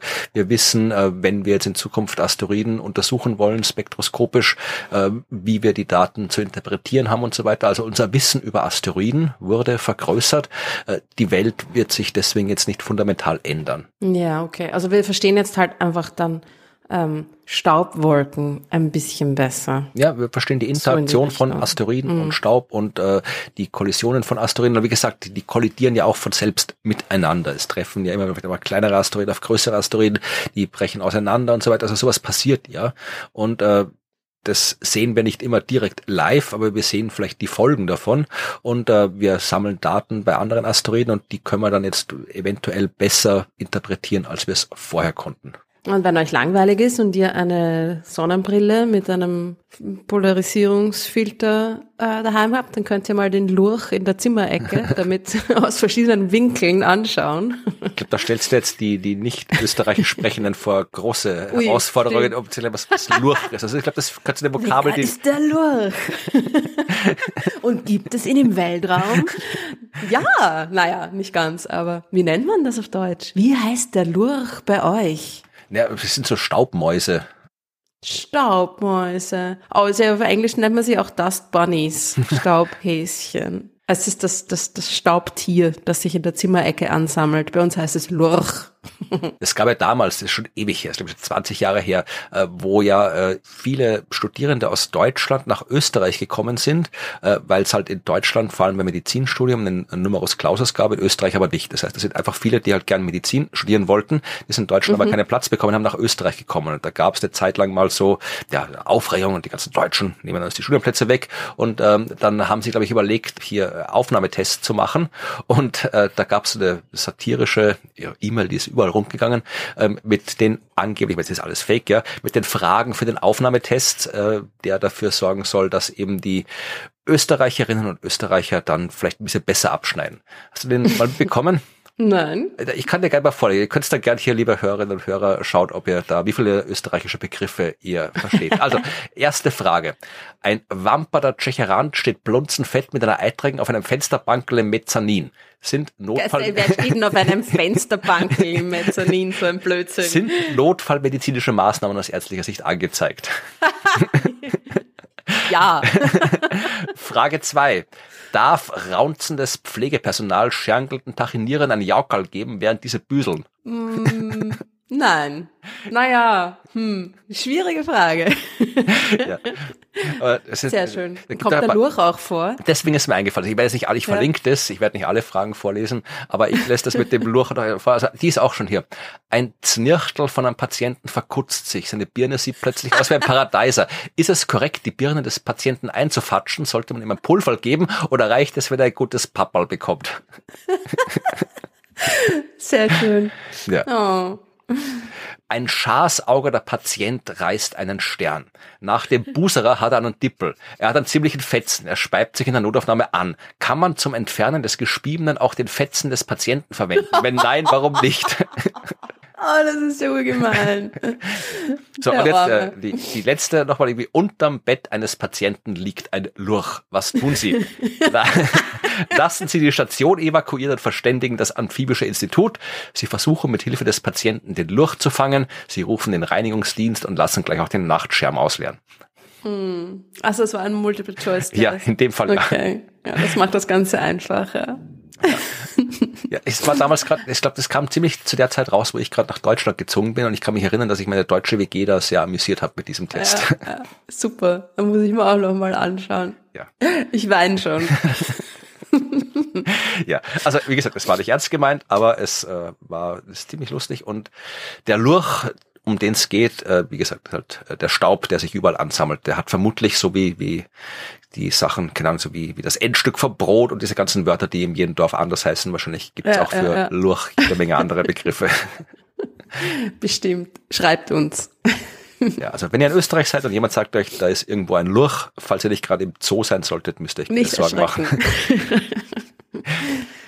Ja, äh, nachdem wir schon die Fragen des Medizintests jetzt hier abgearbeitet haben, kommen wir gleich zu weiteren Fragen. Und bitte, bitte. Fragen, die ihr uns geschickt habt und uns schicken könnt äh, an fragen.dasuniversum.at und dann beantworten sie vielleicht oder auch nicht. Und ähm, ich habe hier mal eine Frage, ähm, die wir vielleicht schon öfter beantwortet haben, aber da sie immer wieder mal kommt, äh, müssen wir sie anscheinend auch immer wieder mal beantworten. Äh, eine Frage, die offensichtlich an dich geht, weil die E-Mail fängt mit Liebe Ruth an und das ist sehr gut, zur Abwechslung. Sonst gering, ich lese die ganze Zeit nur E-Mails mit Lieber Florian, ich liebe deine Podcasts. Okay. Ja, äh, liebe Ruth, ich grüße von Anfang an mit dir und Florian durchs Universum. Ja, also ich werde schon noch erwähnen. Sehr schön. Und er hört alle Podcasts mit uns. Aber ähm, in dem Fall äh, er erzählt, er versucht sich den Big Bang vorzustellen und hat Bücher gelesen und so weiter und kosmische Inflation und alles beschäftigt ihn. Und du hast in einer der letzten Folgen, ich weiß nicht, welche der letzten Folgen es äh, gemeint waren, äh, wo es um Beobachtungen durch durchs James Webb Teleskop geht und du hast anscheinend von einer Galaxie erzählt, die 30 Milliarden Lichtjahre entfernt ist. Wie geht das, will Stefan wissen, wenn das Universum doch erst 13 Milliarden Jahre alt ist? Wie kann Licht zu uns gelangen, das 30 Milliarden Lichtjahre entfernt ist und erst 13 Milliarden Jahre unterwegs sein? Äh, mhm. Wie gesagt, wir haben die Frage schon öfter beantwortet, aber es ist ja durchaus was, was nicht intuitiv ist, darum beantworte sie vielleicht nochmal kurz ein weiteres Mal. Ja, und diese Frage kommt tatsächlich Immer wieder. Also, das ist, ja, scheint, scheint euch zu beschäftigen und ist ja auch verständlich, dass es einen beschäftigt. Es gibt eine ganz einfache Antwort darauf. Diese Galaxie ist jetzt 30 Milliarden Lichtjahre von uns entfernt. Und sie war zu dem Zeitpunkt, wie sie das Licht, das wir beobachten, ausgeschickt hat, nicht so weit von uns entfernt. Und sie war auch nicht diese 13,5 Milliarden Lichtjahre entfernt, sondern viel weniger. Also sie war, wie sie das Licht ausgesandt hat, viel näher an uns dran. Ja, so ein paar, vielleicht je nachdem, so zwei oder drei Milliarden Lichtjahre von uns entfernt. Dann hat sich das Universum ausgedehnt. Das Licht ist zu uns geflogen, quasi durch das sich ausdehnende Universum und hat 13,5 Milliarden Jahre gebraucht. Und wie das Licht bei uns angekommen ist, war die Galaxie mittlerweile schon viel, viel, viel weiter von uns entfernt, natürlich durch das sich ausdehnende Universum, 30 Milliarden Lichtjahre. Genau, also es einfach, das Universum dehnt sich aus, auch wenn das Licht darin unterwegs ist. Das heißt, es wird einfach die Strecke, die es zurücklegt, größer, während das Licht unterwegs ist. Genau. Und diese Galaxie können wir, bevor gleich noch die nächste Frage kommt, nicht mehr beobachten. Jetzt. Dieses Licht wird nicht mehr bei uns ankommen, weil sie jetzt schon zu weit weg ist und sich das Universum dazwischen quasi schon zu schnell ausdehnt. Diese Entfernung kann das Licht nicht mehr überwinden. Wir werden nie erfahren, wie diese Galaxie jetzt aussieht. Ja, wir sehen sie nur von früher, wie sie noch nah genug war, dass das Licht uns erreichen konnte. Genau. So, dann natürlich eine Asteroidenfrage, und zwar von Peter. Und, ich äh, gehe mal einen Kaffee holen. Bis da. Nein, es ist eine interessante Asteroidenfrage. ähm, und zwar diesmal hier, also es fängt mir an, hallo Ruth, hallo Florian, ich höre Sternengeschichten das Universum beim Autofahren und Laufen, ist ein großer Fan, wir sind unterhaltsam, wir sind witzig, wir sind informativ und so weiter. Äh, da freuen wir uns natürlich über das Lob. Und äh, hier Peter Weiß sagt er, dass schwere Elemente im Inneren von Sternen entstehen, dass halt irgendwie Gold dort entsteht. Und er will jetzt wissen, wie äh, sammelt sich das Gold an? Warum gibt es irgendwie 100 Kilo Stücke Gold, wenn doch irgendwie nur so Atome beim den Supernovas erzeugt werden, äh, wird bei der Supernova, schreibt er, alles wutzi klein verstreut und äh, wird es dann wieder durchgemixt und wie funktioniert es? Und er hat das Ganze ähm, aufgehängt an der Frage, gibt es ganze Goldasteroiden? Kann es sowas geben? Ja, oder warum gibt es die nicht? Also wie kommt das Gold in großen Mengen zusammen? Und das ist eine Frage, die die hatten wir auch schon mal, oder? Wahrscheinlich. Von anderem anders gestellt. Ja. ja. ja insofern, man ist, wir wissen, dass es Eisenasteroiden gibt. Ja, also Asteroiden, die im Wesentlichen komplett aus Eisen, aus Nickel und Eisen bestehen. Und der Grund, warum es diese Eisenasteroide gibt, ist auch der gleiche Grund oder hat mit der Antwort zu tun. Es stimmt, was äh, Peter sich fragt oder was Peter sagt, dass nämlich solche schweren Elemente, also sowas wie Gold, wie Silber, dass die natürlich äh, jetzt nicht irgendwie in 20 Kilo Stücken aus einem Stern rausfliegen, sondern da werden halt irgendwie einzelne Goldatome entstehen. Genauso viel ganz viele einzelne andere Atome entstehen und die werden halt ins All geschleudert. Und dann fliegen die da rum und dann landen die halt dann in diesen gigantischen Gas- und Staubwolken, die überall da im Universum verstreut sind und irgendwann entstehen daraus Sterne und aus dem Rest entstehen Planeten. Das heißt, man hat dann ursprünglich in dem Material, äh, aus dem sein Planet entsteht, vereinfacht gesagt, eine mehr oder weniger homogene Mischung aus allen Atomen, die halt da so drin sind. Da sind halt auch wie Goldatome drin und Eisenatome und alles andere. Aber im Laufe der Zeit und wenn das Objekt groß genug ist, dann differenziert das aus, sagt man. Das heißt, äh, da sind auch radioaktive Elemente drin. Die radioaktiven Elemente erzeugen Hitze. Ähm, dadurch wird es innen alles aufgeschmolzen und das schwere Zeug sinkt nach unten, sinkt nach innen und das leichte Zeug bleibt draußen. Und deswegen sammelt sich halt im Kern eines ausreichend großen Himmelskörpers das schwere Zeug an, ja, das Eisen das Gold. Und äh, Gold ist auch ein sogenanntes siderophiles Element. Da kann ich jetzt nicht mehr tun, als zu erklären, was das ist. Ich kann nicht sagen, warum es so ist. Also siderophil sind ähm, Elemente, die halt äh, gerne da sind, wo Eisen sind. Also die gehen gern mit dem Eisen mit und wird irgendwelche geologisch-chemischen Gründe haben, warum das so ist, aber äh, das ganze Eisen, der Hauptteil des Eisens äh, aus dem Material, aus dem die Erde entstanden ist, der ist im Erdkern zum Beispiel. Ja, da ist eine Eisenkugel so groß wie der Mond. Und äh, Gold ist da auch jede Menge unten drin. Also es ist dramatisch viel mehr Gold im Erdkern als außen. Eigentlich sollte in der Erdkruste überhaupt kein Gold mehr sein.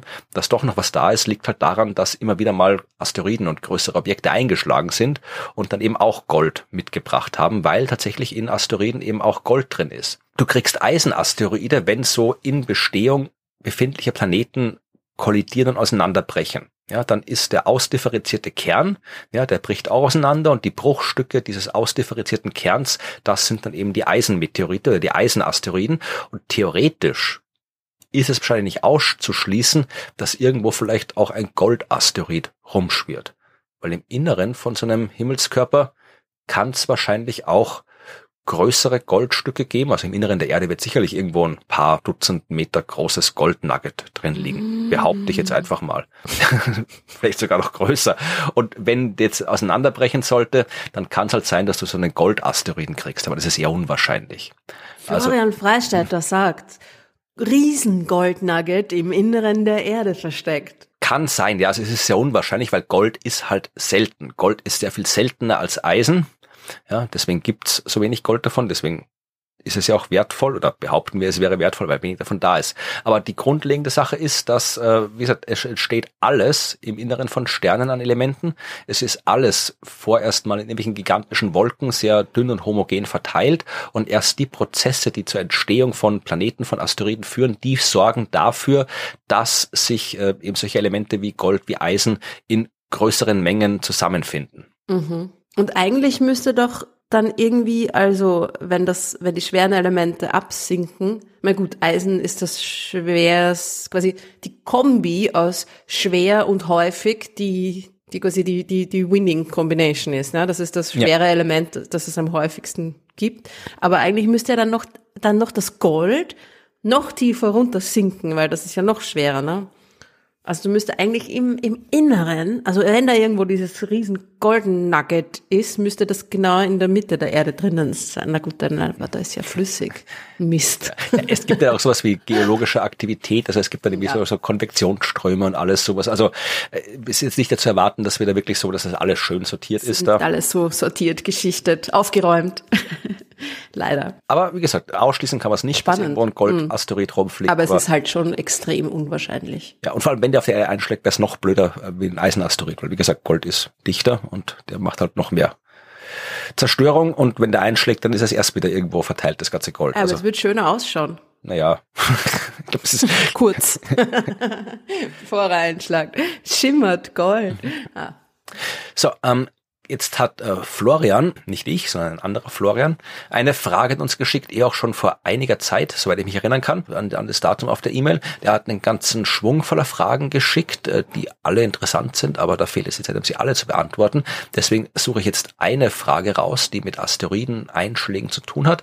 Äh, er beschäftigt sich damit mit Störungen der Bewegung der Himmelskörper im Sonnensystem und wollte halt wissen, was kann passieren, dass die gestört werden äh, und insbesondere wissen, wie nahe müsste ein ungefähr sonnenähnlicher Stern, also Stern mit Sonnenmasse, dem Sonnensystem äh, nahe kommen, also wie nah muss der vorbeifliegen, um dafür zu sorgen, dass äh, jetzt so Asteroiden, Kometen, die sich momentan noch so auf normalen, ungefährlichen Bahnen bewegen, dann in Richtung der Erde abgelenkt werden können. Also wie nah darf ein Stern bei uns vorbeifliegen, um die Bahnen der Asteroiden und Kometen zu stören, so dass sie gefährlich werden für uns. Na, ich würde sagen sehr nah, so dass es da wahrscheinlich schon irgendwie hell wird, oder? naja. Von dem anderen Stern. Ja, es kommt drauf an, welchen Stern. Ja, die Planeten sind ja unfassbar nah an der Sonne dran im Vergleich zum Abstand zwischen den Sternen. Richtig, das ist auf jeden Fall richtig. Und äh, ich kann diese Frage auch nicht jetzt im Detail beantworten. Ja, das ist wirklich was, was man im Spezialfall untersuchen muss. Das hängt von der genauen Art und Weise ab, wie der Stern kommt, in welche Richtung er sich bewegt, ob er jetzt irgendwie durch die Ekliptik von oben kommt oder ob er quasi in der, der Ebene des Sonnensystems kommt. Also es hängt von sehr viel ab. Das kann man eigentlich nur beantworten äh, im Detail, wenn man es am Computer simuliert. Aber jetzt so allgemein, ich kann mich erinnern, dass wir früher äh, unter anderem die Dynamik von äh, Planeten, die Bewegung von Planeten in Doppelsternsystemen gerechnet haben in unserer Arbeitsgruppe. Das heißt, äh, wir haben da immer geschaut, okay, wir haben hier zwei Sterne und jetzt wollen wir schauen, bei diesen beiden Sternen, die sich umeinander bewegen, wo können wir da noch Planeten dazwischen setzen, ohne dass die jetzt irgendwie instabile Bahnen bekommen.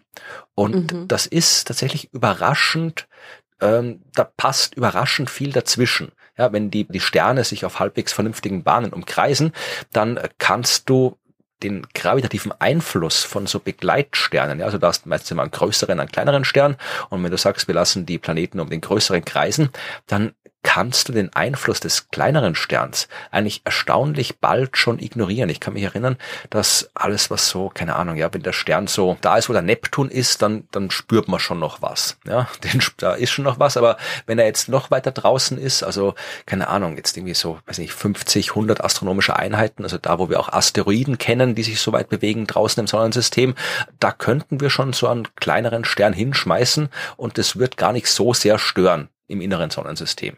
Ja, Hm. also das äh, natürlich, Aber wenn da man, war der Antwort, er muss so nah sein, dass man ihn schon hell am Himmel sieht, eh gar nicht so falsch. genau. Und wenn du jetzt irgendwie so einen Stern hast, ich meine, hier äh, Florian hat nach einem sonnenschweren Stern gefragt. Also er wollte wirklich eine zweite Sonne haben. Die muss dann vielleicht ein bisschen weiter draußen sein, aber irgendwie so einen braunen Zwerg, einen roten Zwerg, äh, der kann relativ nah kommen, ohne dass er jetzt wirklich was äh, stört. Das Problem ist, äh, wir reden ja nicht über Planetenbahnen, die gestört werden, sondern wirklich Asteroiden und Kometen. Und wir wissen ja, dass es die Ortsche Wolke gibt. Das heißt, es sind äh, Asteroiden und Kometen, die befinden sich ja, keine Ahnung, 10.000, 100.000 astronomische Einheiten von der Sonne entfernt. Und wenn du jetzt sagst, okay, da kommt jetzt ein großer sonnenschwerer Stern, äh, da in, weiß ich nicht, 150.000 astronomische Einheiten, das ist, was ist denn, das ist, das ist schon über Lichtjahr 150.000 astronomische Einheiten, oder? Wahrscheinlich. Viel. 150.000. Ja, also die, die Ortsche Wolke geht so 10.000 bis äh, 100.000 astronomische Einheiten, ähm, ist schon die, da, da kann man schon die Ortsche Wolke Ja. ansetzen. Nein, es ist schon mehr. Lichtjahr ist schon mehr. Das sind ja Billionen Kilometer ein Lichtjahr. Eine, eine astronomische Einheit sind ja nur 150 Millionen. Da ist noch ein Faktor 10 hoch 6 dazwischen. 150.000 astronomische Einheiten sind 2,3 Lichtjahre. Ach, tatsächlich? Ja, ich habe nämlich irgendwie so, so gemerkt, dass ähm, hier äh, die Ortsche Wolke ungefähr bis die halbe Strecke Alpha Centauri geht. Also darum war ich, habe ich gedacht, irgendwas über ein Lichtjahr muss es sein, aber da kommt sie ungefähr hin.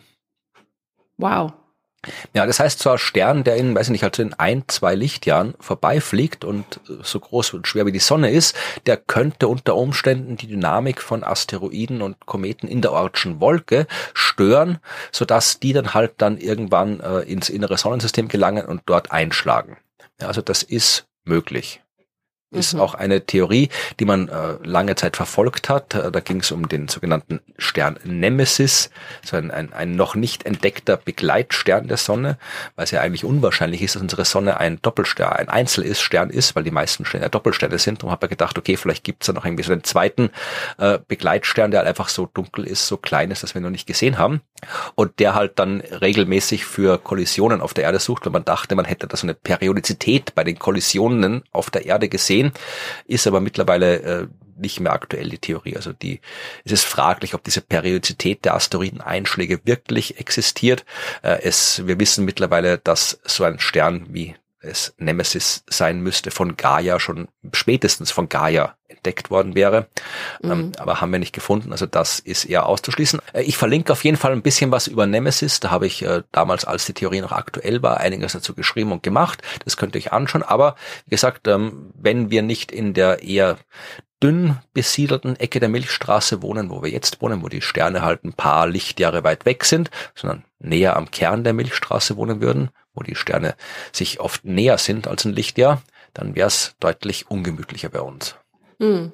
Also gut, dass die Sonne irgendwie so asozial ist und so weit weg ist von allem. Genau. So, und dann noch eine kurze Frage zum Schluss von Markus. Ich bin mir nicht ganz sicher, ob wir die nicht schon mal gehabt haben, aber vielleicht auch nicht. Vielleicht habe ich nur vergessen, sie aus dem Ordner zu löschen. Ähm, er möchte nämlich zuerst sich bei mir in Erinnerung rufen. Er ist derjenige, der in meinem Blog einen Bericht geschrieben hat, weil er nämlich äh, im Jahr 2015 äh, auf die Färöerinseln gereist ist, um dort die Sonnenfinsternis zu beobachten. Und hat da einen Bericht geschrieben drüber. Und ich erinnere Ah. mich an den Bericht, ähm, aber ich weiß nicht, ob, ob, ob wir diese E-Mail schon mal vorgelesen haben. Aber an deiner Reaktion entnehme ich. ich Ja, aber du, das heißt nix. Ich habe ja ein Gedächtnis schlechter als ein Goldfisch. Also. Jedenfalls äh, grüßt Markus äh, auch dich, äh, freut sich, er ist Norddeutscher, kommt aus Lübeck und freut sich über deinen Akzent. Dann hat er sich vielleicht auch über den Medizinaufnahmetest gefreut. Und die äh, Frage, die äh, Markus an uns hat, die ist recht leicht zu beantworten. Er hat sich auch äh, mit der Kollision von Raumsonden und Asteroiden beschäftigt und er sagt, es heißt immer, die Raumsonde stürzt auf den Asteroid. Ist es aber nicht so, dass eigentlich der Asteroid auf die Raumsonde stürzt? Äh, ja, ist es eigentlich so, weil Prinzip der Asteroid hat jetzt nicht so eine starke Anziehungskraft, dass der, der wirklich aufprallt, sondern ja, man steuert die Raumsonde dorthin, wo sich der Asteroid hinbewegt. Also es ist ehrlich eher, eher, eher wie so ein Autounfall, wenn man so will. Also die fliegen halt beide rum und wir schauen, dass wir zusammenstoßen. Ja, also äh, beziehungsweise schaut man halt, dass die Raumsonde sich dort befindet, wo der Asteroid vorbeifliegt. Also so wie Markus schreibt, es ist, man kann auch sagen, dass sich die Raumsonde dem Asteroid in den Weg stellt. Und dann wollte Markus noch wissen, welche wissenschaftlichen Erkenntnisse haben diese Kollisionen von Raumsonden mit Asteroiden eigentlich bisher erbracht? Und das hat diese Folge hoffentlich beantwortet. Zur Gänze, ja. zur Genüge. Ja. ja. Und dann noch Wir wissen jetzt, wie Staubwolken sind. Genau. Und äh, Markus hat noch eine persönliche Frage an dich, also persönlich. Äh, er möchte einfach nur wissen, äh, er würde sich sehr freuen, wenn okay. er würde sich sehr freuen, wenn du eines Tages in Lübeck, Kiel oder Hamburg wärst und dort einen Vortrag hältst. Okay. Ja, also und ich soll äh, ein Waffelessen in Berlin oder Hamburg veranstalten. Also ich weiß jetzt nicht, warum, warum du nach Lübeck, Kiel und Hamburg darfst und, äh, und ich nur nach Berlin und Hamburg. Aber so oder so, Markus ja, möchte Hamburg gerne, dass ist ja sowieso immer super ja. und Lübeck war ich noch nie. Lübeck ist sehr schön. War ich schon öfter. Aber äh, wie gesagt, ja. Ja, wenn mich wer einlädt und bezahlt. also Markus möchte offensichtlich, dass wir in den Norden Deutschlands kommen. Wir waren ja schon in Bremen jetzt, äh, aber wir kommen gern auch wieder in den Norden. Wenn sich was ergibt, dann tun wir das. Ja. Ja, das waren die Fragen. Wenn ihr uns auch Fragen stellen wollt, dann schickt sie uns. Und bevor wir zum restlichen, äh, den restlichen Rubriken des Podcasts kommen, wollen wir noch über die Science Fiction reden, denn es gibt wieder Science Frames. Und diesmal wäre es ja eigentlich cool gewesen, wenn wir jetzt hier so die Asteroiden-Einschlagsfilme gehabt hätten. Aber ich glaube, Evi hat sich ein anderes Thema ausgesucht. Wir sind bei Science Frames. Hallo Evi. Hallo. Was gibt's Neues aus der Science Fiction oder Altes, je nachdem, was du dir ausgesucht hast? Was ist das Thema, das du heute besprechen möchtest? Ah, ich, ich habe etwas länger überlegt, was ich nehmen soll und ähm, tatsächlich, also ich muss ein bisschen ausholen. Und zwar seitdem ich ja ähm, für 2001 recherchiert habe und dann auch für Blade Runner, ähm, habe ich immer so etwas mit mir herumgeschleppt, was ich eigentlich immer loswerden wollte und was aber nie irgendwie reingepasst hat. Und deswegen habe ich mir gedacht, ich mache jetzt noch, jetzt noch einmal zu den Robotern. Man verzeiht mir, dass das jetzt dann schon die dritte Folge über äh, Roboter und künstliche Intelligenzen ist, aber es gibt dann noch ein Aspekt, ein Thema, das man ja unbedingt besprechen muss, wenn man halt über Roboter spricht. Und das haben wir noch nicht. Und da gibt es auch einen passenden Film dazu. Und äh, zwar geht es um die Robotergesetze. Okay. Nach Isaac Asimov. Und ja, ich finde, das ist ein, ein ganz wichtiges Thema und das auch ja, top aktuell ist. Der Film, der dazu passt, also wo es eben auch um die Robotergesetze geht, das ist iRobot aus 2004. Und über den würde ich gerne heute mit euch äh, ein bisschen plaudern. Wer hat den Film gesehen? Also Ruth, hast du gesehen den Film? Nein. Ich habe ihn gestern so halb gesehen, aber ich habe ihn nicht gesehen, wie er damals rausgekommen ist. Aber er spielt, Will Smith spielt mit. Ja, das ist so ein weißes Ding, dieser Roboter, oder? Mit so einem runden Kopf. Ja, genau. Also er ist an und für sich von der Gestalt her ist er sehr äh, ja, spartanisch fast, also wirklich sehr rudimentär mhm. halt. Er ist halt so leicht humanoid, aber er hat eben dieses sehr menschliche Gesicht, also von der Mimik her und von der Gestik her. Also da kann er dann schon sehr viele Emotionen eigentlich zeigen, da im, im Gesicht, genau, ja.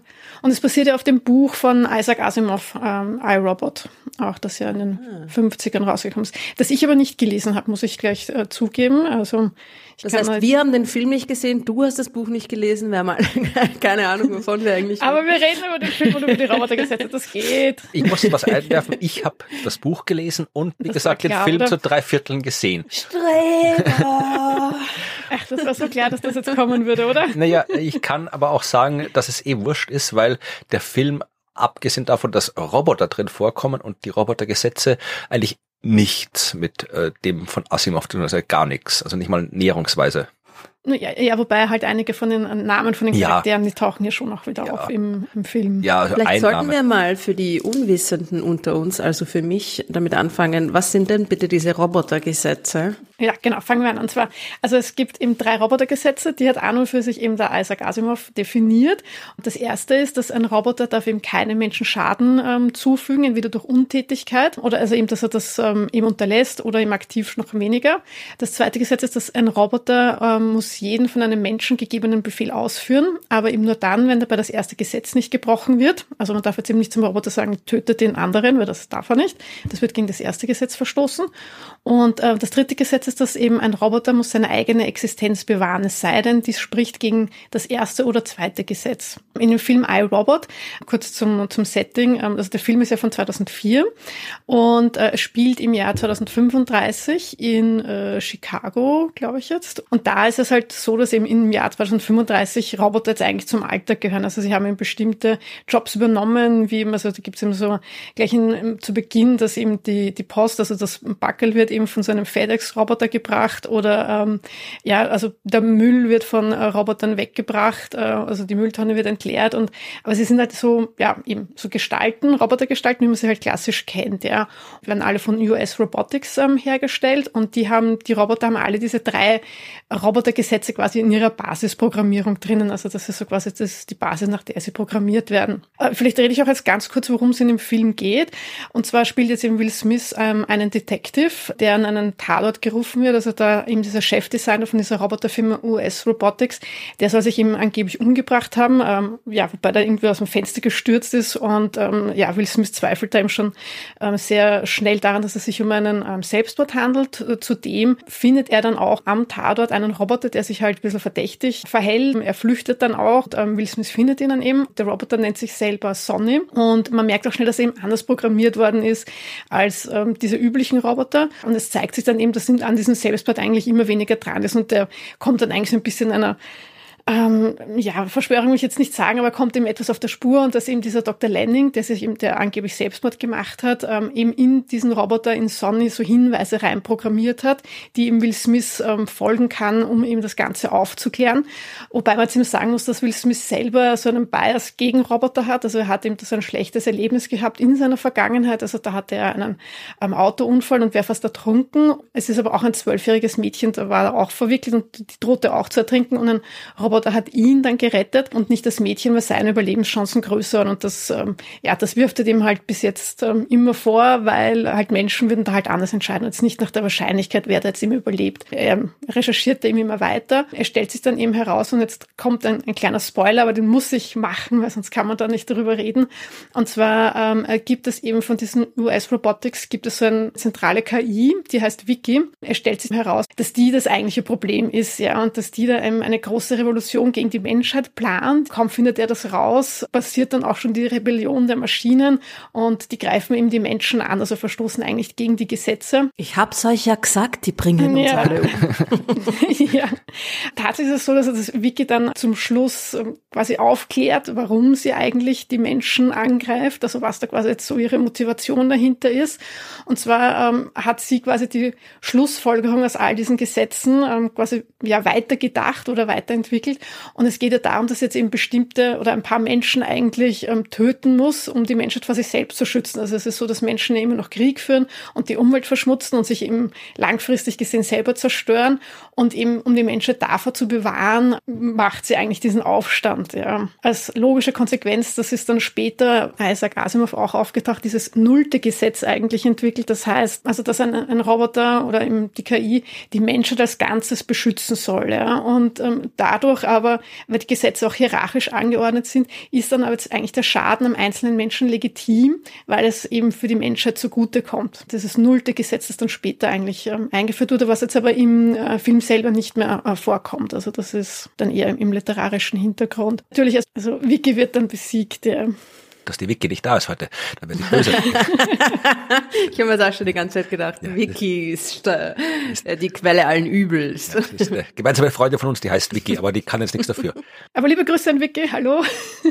Ich habe mal gerade mal geschaut, weil wie gesagt, das ist ja Literatur ähm, Robotergesetze. Das sind keine echten Gesetze. Ich habe da jetzt gerade wieder aktuell Richtlinien, künstliche Intelligenz. Die EU will irgendwas Neues einführen. Ich habe das nicht im Detail verfolgt, um künstliche Intelligenz und diese ganzen äh, Chatbots und AIs und alles irgendwie zu reglementieren und so weiter. Ich habe geschaut, ob es da irgendwo was gibt, das sich tatsächlich an den, an den äh, literarischen Robotergesetzen orientiert. Und meine äh, grundlegende Recherche in den letzten zwei Minuten hat ergeben, dass die Roboter, die in dem militärischen Bereich genutzt werden, diesen Gesetzen nicht folgen, wenig überraschend, ja.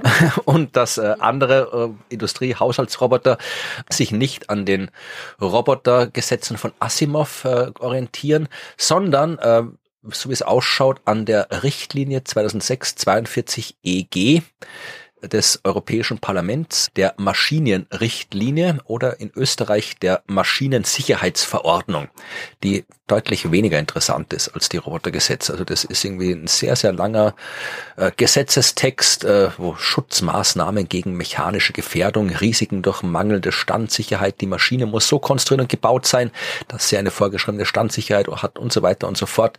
Und äh, ja, also keine Robotergesetze in der echten Welt bis jetzt. Ja, wobei ich glaube, dass ähm, wird uns wahrscheinlich irgendwann früher oder später einholen, weil ich meine, also ich habe auch noch recherchiert, was aktuell so in den Nachrichten ist und das, was du meinst, ist eben, dass die EU auch jetzt gerade so einen Rechtsrahmen ausarbeitet für KIs und wo sie eben auch eingestuft werden, also von, von minimal normal bis eben, dass sie hoch Risiko oder gefährdend irgendwie sind, bis hin zu inakzeptabel und ähm, die, die als inakzeptabel eingestuft werden, die sollen dann auch verboten werden und da geht es eben auch darum, dass man KIs jetzt eben zum Beispiel kritischer Infrastruktur ähm, in der Strafverfolgung oder eben in der Bildung halt nur sehr eingeschränkt einsetzt oder beziehungsweise da geht es eben als hochriskant und da müssen auch die Daten offengelegt werden. Also ich glaube, das ist das, was du gemeint hast, oder? Was ich mich frage, ist halt, ähm, das ist jetzt wieder eher Science Fiction, aber äh, wie will man sowas wie die drei Robotergesetze von Asimov in der Praxis umsetzen? Also wie machst du das? Weil zu sagen, ein äh, Roboter darf einem Menschen keinen Schaden zuführen oder nicht dafür sorgen oder durch Untätigkeit zu Schaden kommen lassen.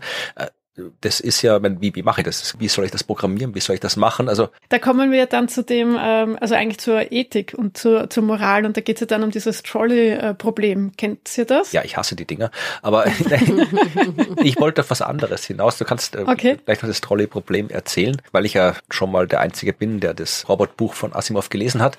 Äh, kurz mhm. darüber schreiben, wo das äh, im Buch das erste Mal vorkommt, weil da auch äh, Asimov zumindest minimale Informationen darüber gibt, wie die Roboter auf einem technischen Level funktionieren in seiner Welt. Das wird ja auch nur bedingt äh, in seinen Geschichten erwähnt. Also da geht es auch viel um Technik und Leute, die Roboter bauen und neue Roboter entwickeln und so weiter. Aber jetzt äh, so konkrete Technik ist da eher sporadisch. Also das taucht jetzt nicht wirklich auf, dass er sagt, ja so. Was man, glaube ich, auch verzeihen möge. Oder? Ja, eh, das, eh, ich meine, hat sie in den 50er Jahren Ja, eh, natürlich. Aber wie gesagt, also ist jetzt jetzt nicht mal so, dass sie sich irgendwie so wie bei Raumschiff Enterprise einen, den Heisenberg-Kompensator oder so, irgendwie sowas ausdenken, wo keiner weiß, wie das Zeug funktionieren soll. Ähm, das dürfte da irgendwie die, Robotergesetze dürften in den Robotergehirnen irgendwie so fest verdrahtet quasi sein und also wirklich fix verbaut und so über elektrische Potenziale führen. Also wenn ein Roboter irgendwie eine Entscheidung treffen muss, die gegen eins der Gesetze verstoßen würde, dann äh, gibt es nämlich so, so elektrische Potenziale, die es ihm dann unmöglich machen, diese Handlung durchzuführen. Also ist da wirklich, wirklich fest verbaut und das hat er eben äh, entwickelt, diese Idee in der Kurzgeschichte Runaround. Ich weiß nicht, wie die auf Deutsch heißt in der Übersetzung. Das ist ja ähm, eine der Geschichten in dem Buch I, Robot von 1950. Das ist eine Kurzgeschichtensammlung. Mhm. Und da geht's um einen Roboter, der für zwei Astronauten arbeiten sollen, die auf dem Merkur arbeiten und brauchen irgendwie, um überleben zu können, auf ihrer Raumstation am Merkur Selen. Das können sie vom Merkur holen, aber es ist natürlich zu heiß, um rumzulaufen, darum schicken sie einen Roboter. Und die sagen einfach hier, Roboter, lauf da raus, hol uns Selen. Und der macht es, aber er kommt nicht zurück. Und dann sind sie kurz davor zu sterben, weil die halt das Selen nicht haben für ihre, weiß ich nicht, Klimaanlagen oder was immer die brauchen.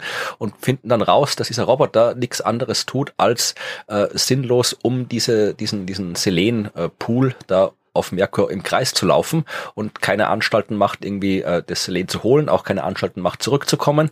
Und äh, wenn man mit ihm reden will, dann äh, redet er nur irgendwie unverständliches Zeug. Und dann gesagt, äh, analysieren die das und stellen halt fest, dass dieser Roboter offensichtlich in einen Konflikt zwischen dem zweiten und dritten Gesetz geraten ist, weil das zweite sagt, man muss den Befehl eines Menschen befolgen und der Befehl war Hol und Selen. Und äh, das Problem ist, wenn der da jetzt hinlaufen würde, was sie nicht gewusst haben, dann wird der Roboter selbst auch draufgehen, weil das Selen irgendwas macht mit ihm. Das heißt, äh, wenn er das Selen holen würde, dann würde er selbst auch draufgehen. Und ähm, anscheinend ist der Roboter irgendwie durch einen Fehler irgendwie so gebaut worden, dass diese ganzen Potenziale nicht ausreichend ausgewogen waren. Das heißt, er kann sich jetzt quasi nicht entscheiden, ob er das zweite Gesetz oder das dritte Gesetz befolgen soll, also das Lehn holen oder sich selbst schützen, weswegen er nur im Kreis rumläuft. Und um die Situation aufzulösen, äh, rennt dann der eine Astronaut quasi raus, gibt sich in Gefahr, der wird halt sterben, wenn er da länger auf der Merkuroberfläche rum leben oder rumstehen würde. Und äh, geht halt davon aus, dass das erste Gesetz halt quasi am stärksten, den stärksten elektrischen Impuls verursacht im Robotergehirn. Und wenn der Roboter dann sieht, okay, da geht gerade ein Mensch drauf, dann unterbricht er diesen Teufelskreis da und kommt ihn retten. Und äh, ja, tun sie auch. Und dann kriegen sie den Rest auch noch irgendwie hin und haben dann ihr Selen und Lehm alle. Also das war die Geschichte, wo Asimov die Sache mit den Robotergesetzen eingeführt hat. Aber sind die da die Gesetze eigentlich auch, also sind die da noch gar nicht hierarchisch angeordnet? Weil ähm, schon, ja. okay, weil eigentlich hätte, er dann, hätte er ja dann die Entscheidung treffen können. Ich erinnere mich auch nicht mehr genau, aber dass der Roboter halt irgendwie speziell konstruiert war, weil der Merkus eine lebensfeindliche Umwelt war, hat dieser Roboter äh, das dritte Gesetz quasi ein bisschen stärker gehabt als ein normaler Roboter, weil er sich halt in der mhm. feindlichen Umgebung vom Merkur mehr schützen muss. Und darum war das dritte Gesetz dann halt zu stark, dass er ähm, ähm, sich da eben nicht selbst in Gefahr begeben gegeben hat, um dieses Selen zu holen, was die Menschen gebraucht hätten. Also ja, ich ist schon lange her, dass ich es gelesen habe, aber da geht's halt irgendwie im Prinzip so um, um, so wie man sie damals halt Roboter vorgestellt hat, irgendwelche elektrische Drähte in irgendeinem hin, wo irgendwelche Potenziale existieren. Ja, ja.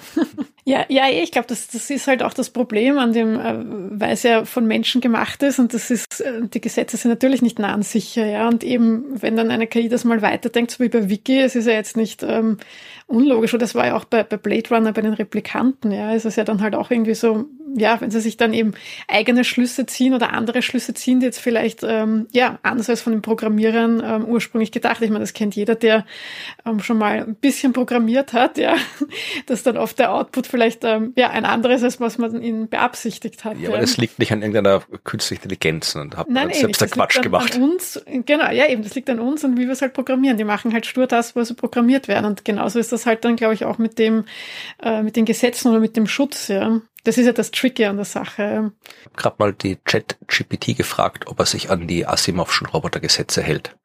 Aber, aber er antwortet nicht. Ah, jetzt warte mal. Jetzt hast du den Gang gesetzt, Florian. ja, ich wollte sagen, kommt die Rebellion der Maschinen.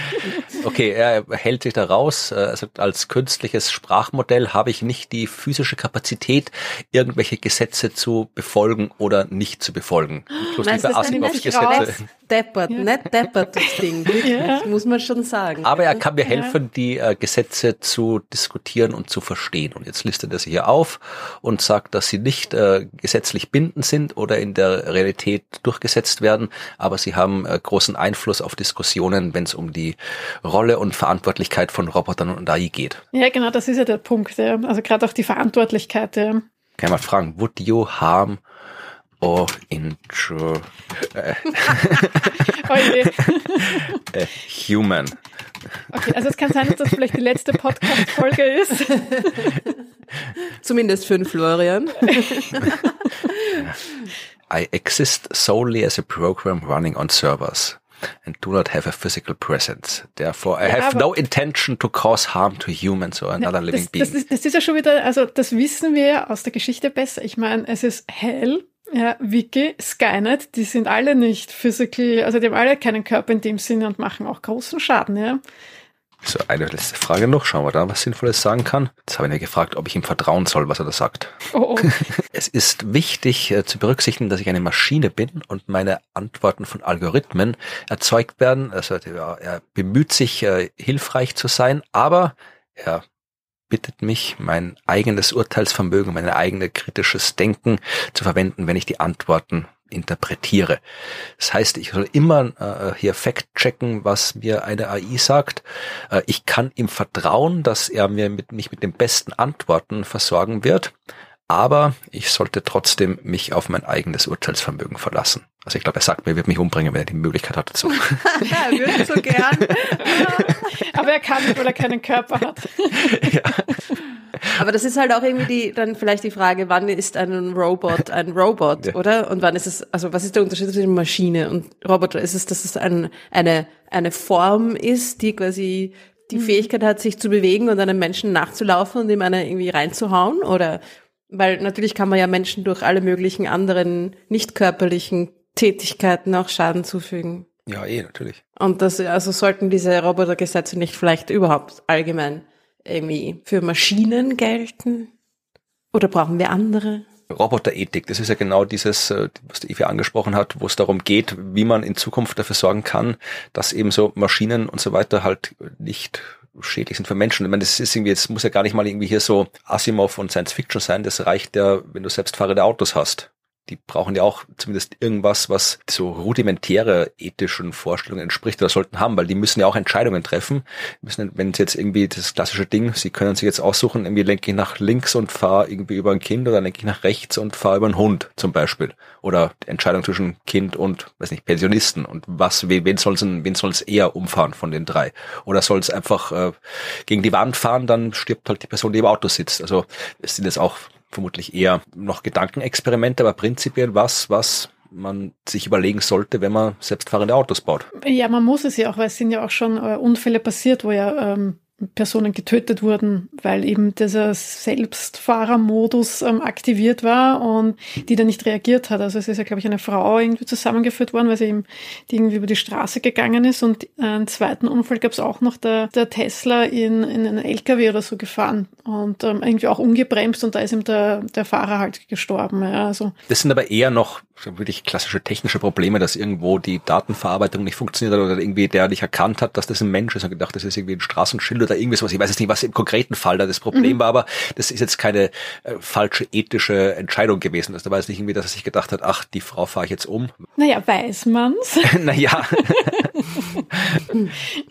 ja, ja, ja, aber das ist eben, also das fand auch bei iRobot fand ich das eben eigentlich schon noch ein, ein gutes Beispiel, eben diese ähm, Hintergrundgeschichte von Will, Will Smith, diesem eben in seiner Detective-Rolle, dass eben die, äh, der Roboter ja eben seine Überlebenschancen auf 45 Prozent geschätzt hat und die von dem Mädchen eben auf 11 Prozent und deswegen ja ihn gerettet hat. Also das ist ja genau das, ja. Und das ist genau die Frage. Und ähm, ja, und das muss man halt dann schon natürlich erstens sich überlegen, eben, programmiert man überhaupt eine Moral ein? Und wenn ja, wie? Wer, wer entscheidet das dann? Das ist, glaube ich, schon recht schwierig. Und wer hat dann am, am letzten Endes halt die, die Verantwortung? Ist es dann jetzt die äh, Company, die das jetzt programmiert hat? Ist es der Fahrer, der aber im Automatikmodus da ähm, gefahren ist, wenn was passiert? Also das ist ja, ist schon, ist schon schwierig. Ich bin voll dafür, dass sich da irgendwie die Ethik und äh, alle anderen, die involviert sind, Gedanken drüber machen. Aber was ich halt irgendwie immer nicht mag, sind diese Trolley-Probleme. Weiß nicht, ob du die kennst, Ruth? Ja, das hast du eh schon erwähnt, ne? Soll man übers, soll man über die Leute fahren oder soll man ablenken oder nicht, ne? Das ist was, was, was, was, was ich prinzipiell durchaus äh, untersucht werden soll, aber ich mag es halt dann nicht so, wie es oft so in der Popkultur präsentiert wird. Also wie gesagt, ja,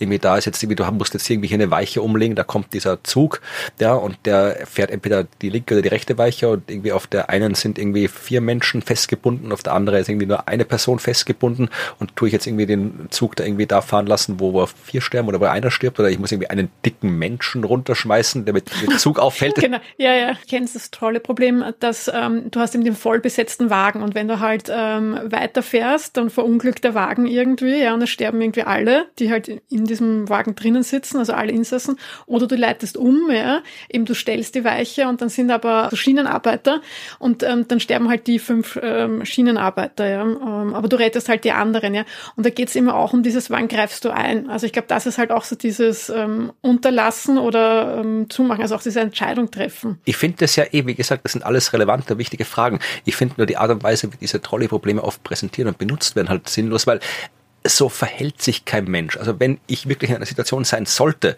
wo ich so eine Entscheidung treffen muss, dann setze ich mich nicht hin und tue da das jetzt irgendwie hier ausrechnen und sonst irgendwie was äh, und überlege mir jetzt, ja, na lieber die oder lieber die, sondern das sind Entscheidungen, die sind irgendwie entweder irrational oder komplett irgendwie subrational, die, die treffe ich halt aus der Situation heraus irgendwie.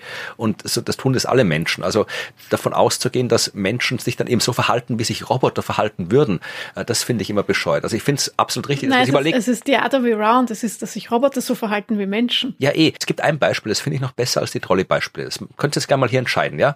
Das habe ich mal in einer englischen Zeitung gelesen. Folgendes. Ein Haus brennt, ja. Und in diesem Haus ist ein, die Feuerwehr ist nicht da, weiß nicht, wo die ist, Feuerwehr festmachen oder sowas, keine Ahnung. Äh, also du bist die einzige Person, die handeln kann angesichts des brennenden Hauses. In diesem brennenden Haus ist ein kleines Kind und in diesem brennenden Haus ist ein sehr, sehr wertvolles Gemälde.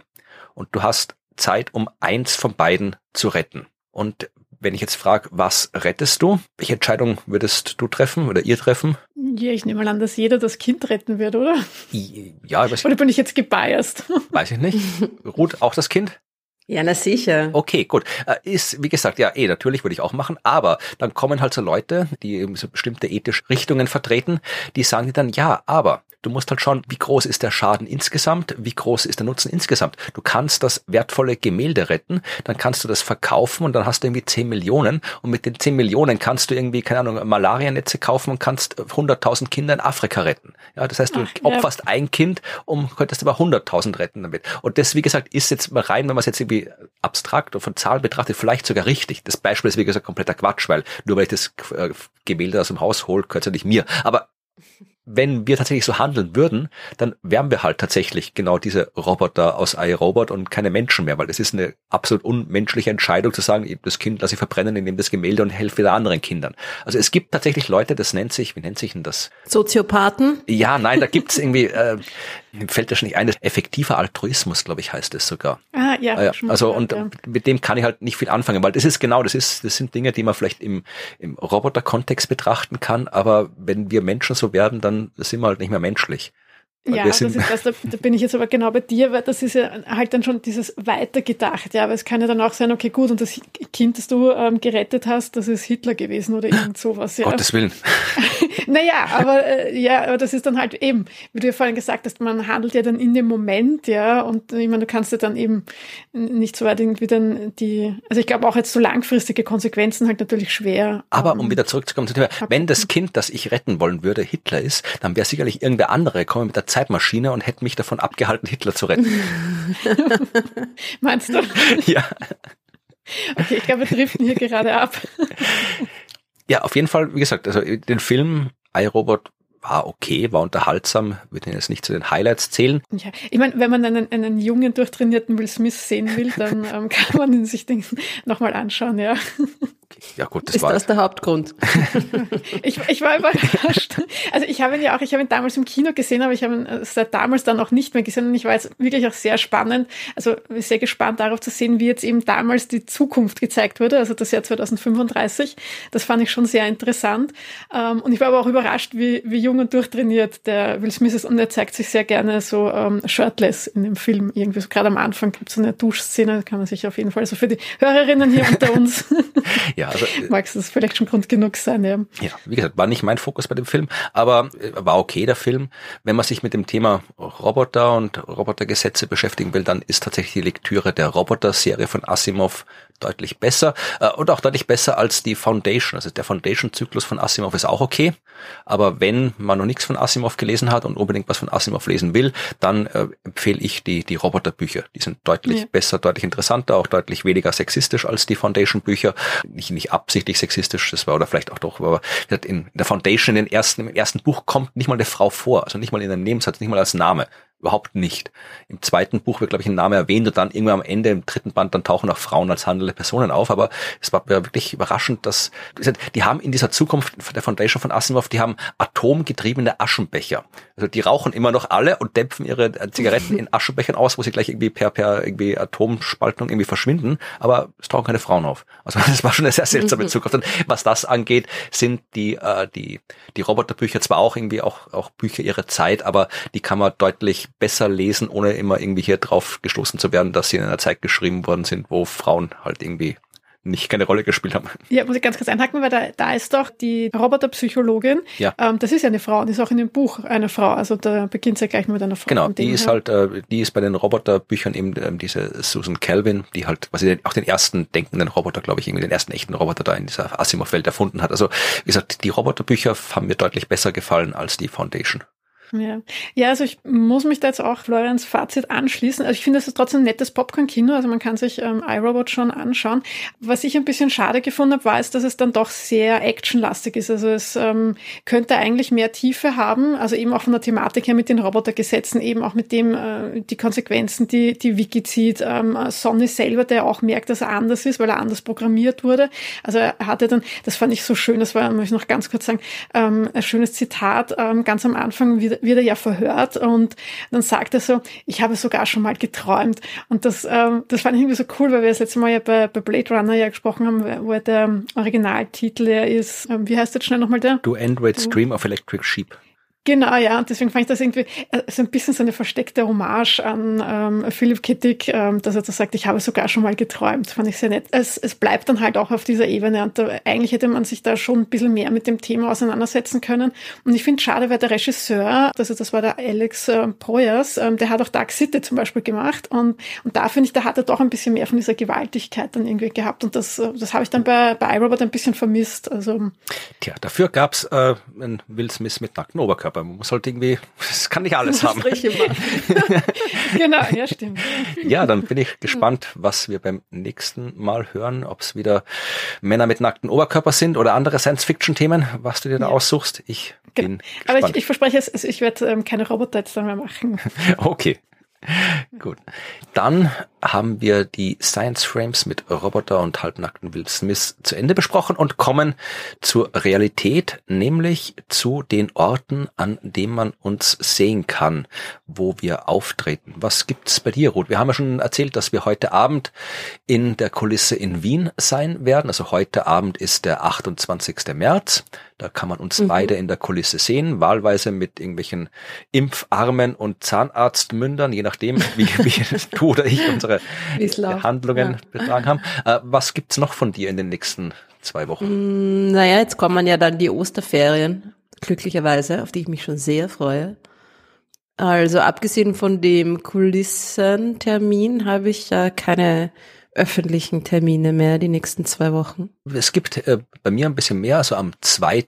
April, am Sonntag, gibt's eine Show der Science Busters im Orpheum Wien. Das ist die Nachholshow, wo wir im März, glaube ich, oder im Februar, ich weiß gar nicht, wenn wir zweimal eine absagen mussten oder verschieben mussten. Äh, die wird jetzt hier am 2. April nachgeholt. Äh, Planet B, unser aktuelles Programm. Dann kommt tatsächlich Ostern, wie ich im Kalender sehe. Und nach Ostern halte ich einen Vortrag in Krems, aber von dem habt ihr nichts, weil der nicht öffentlich ist. Und dann äh, bin ich wieder mal in Deutschland. Am 14. April sind wir mit den Science Busters in Passau und werden dort Planet B spielen. Und danach geht's noch nach Graz und nach Linz am 16. und 17.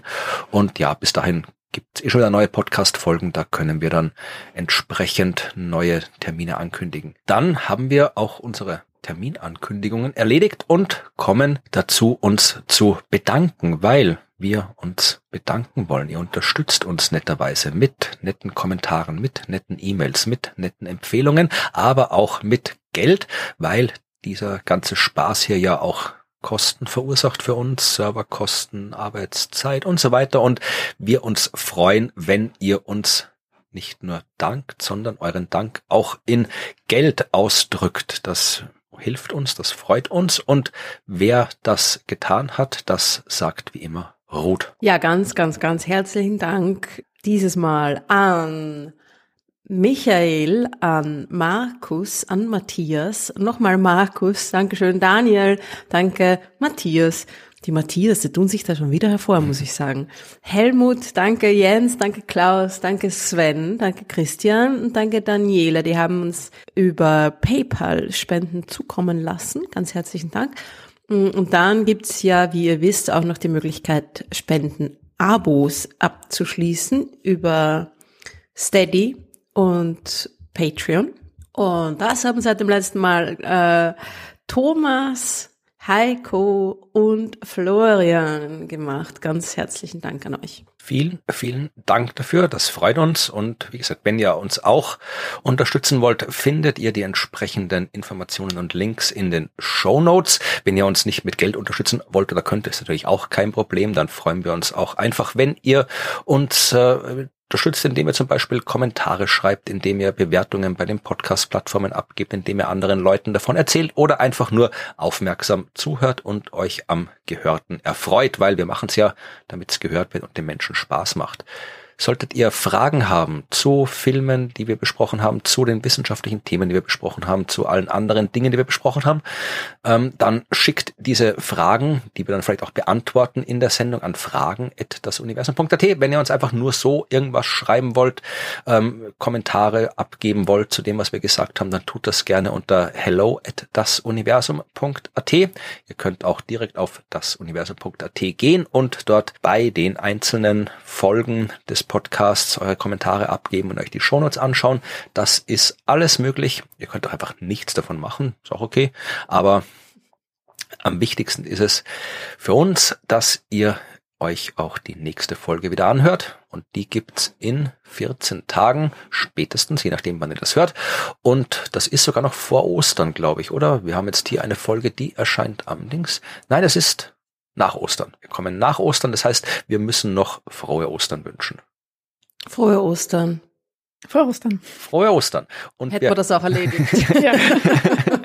wir hören uns nach Ostern wieder, hoffentlich alle ausgeruht mit ausreichend Schokolade und Eiern versorgt und wünschen bis dahin, ja, schöne Zeit. Tschüss. Macht's es gut. Bis, bis dann. Mal. Tschüss.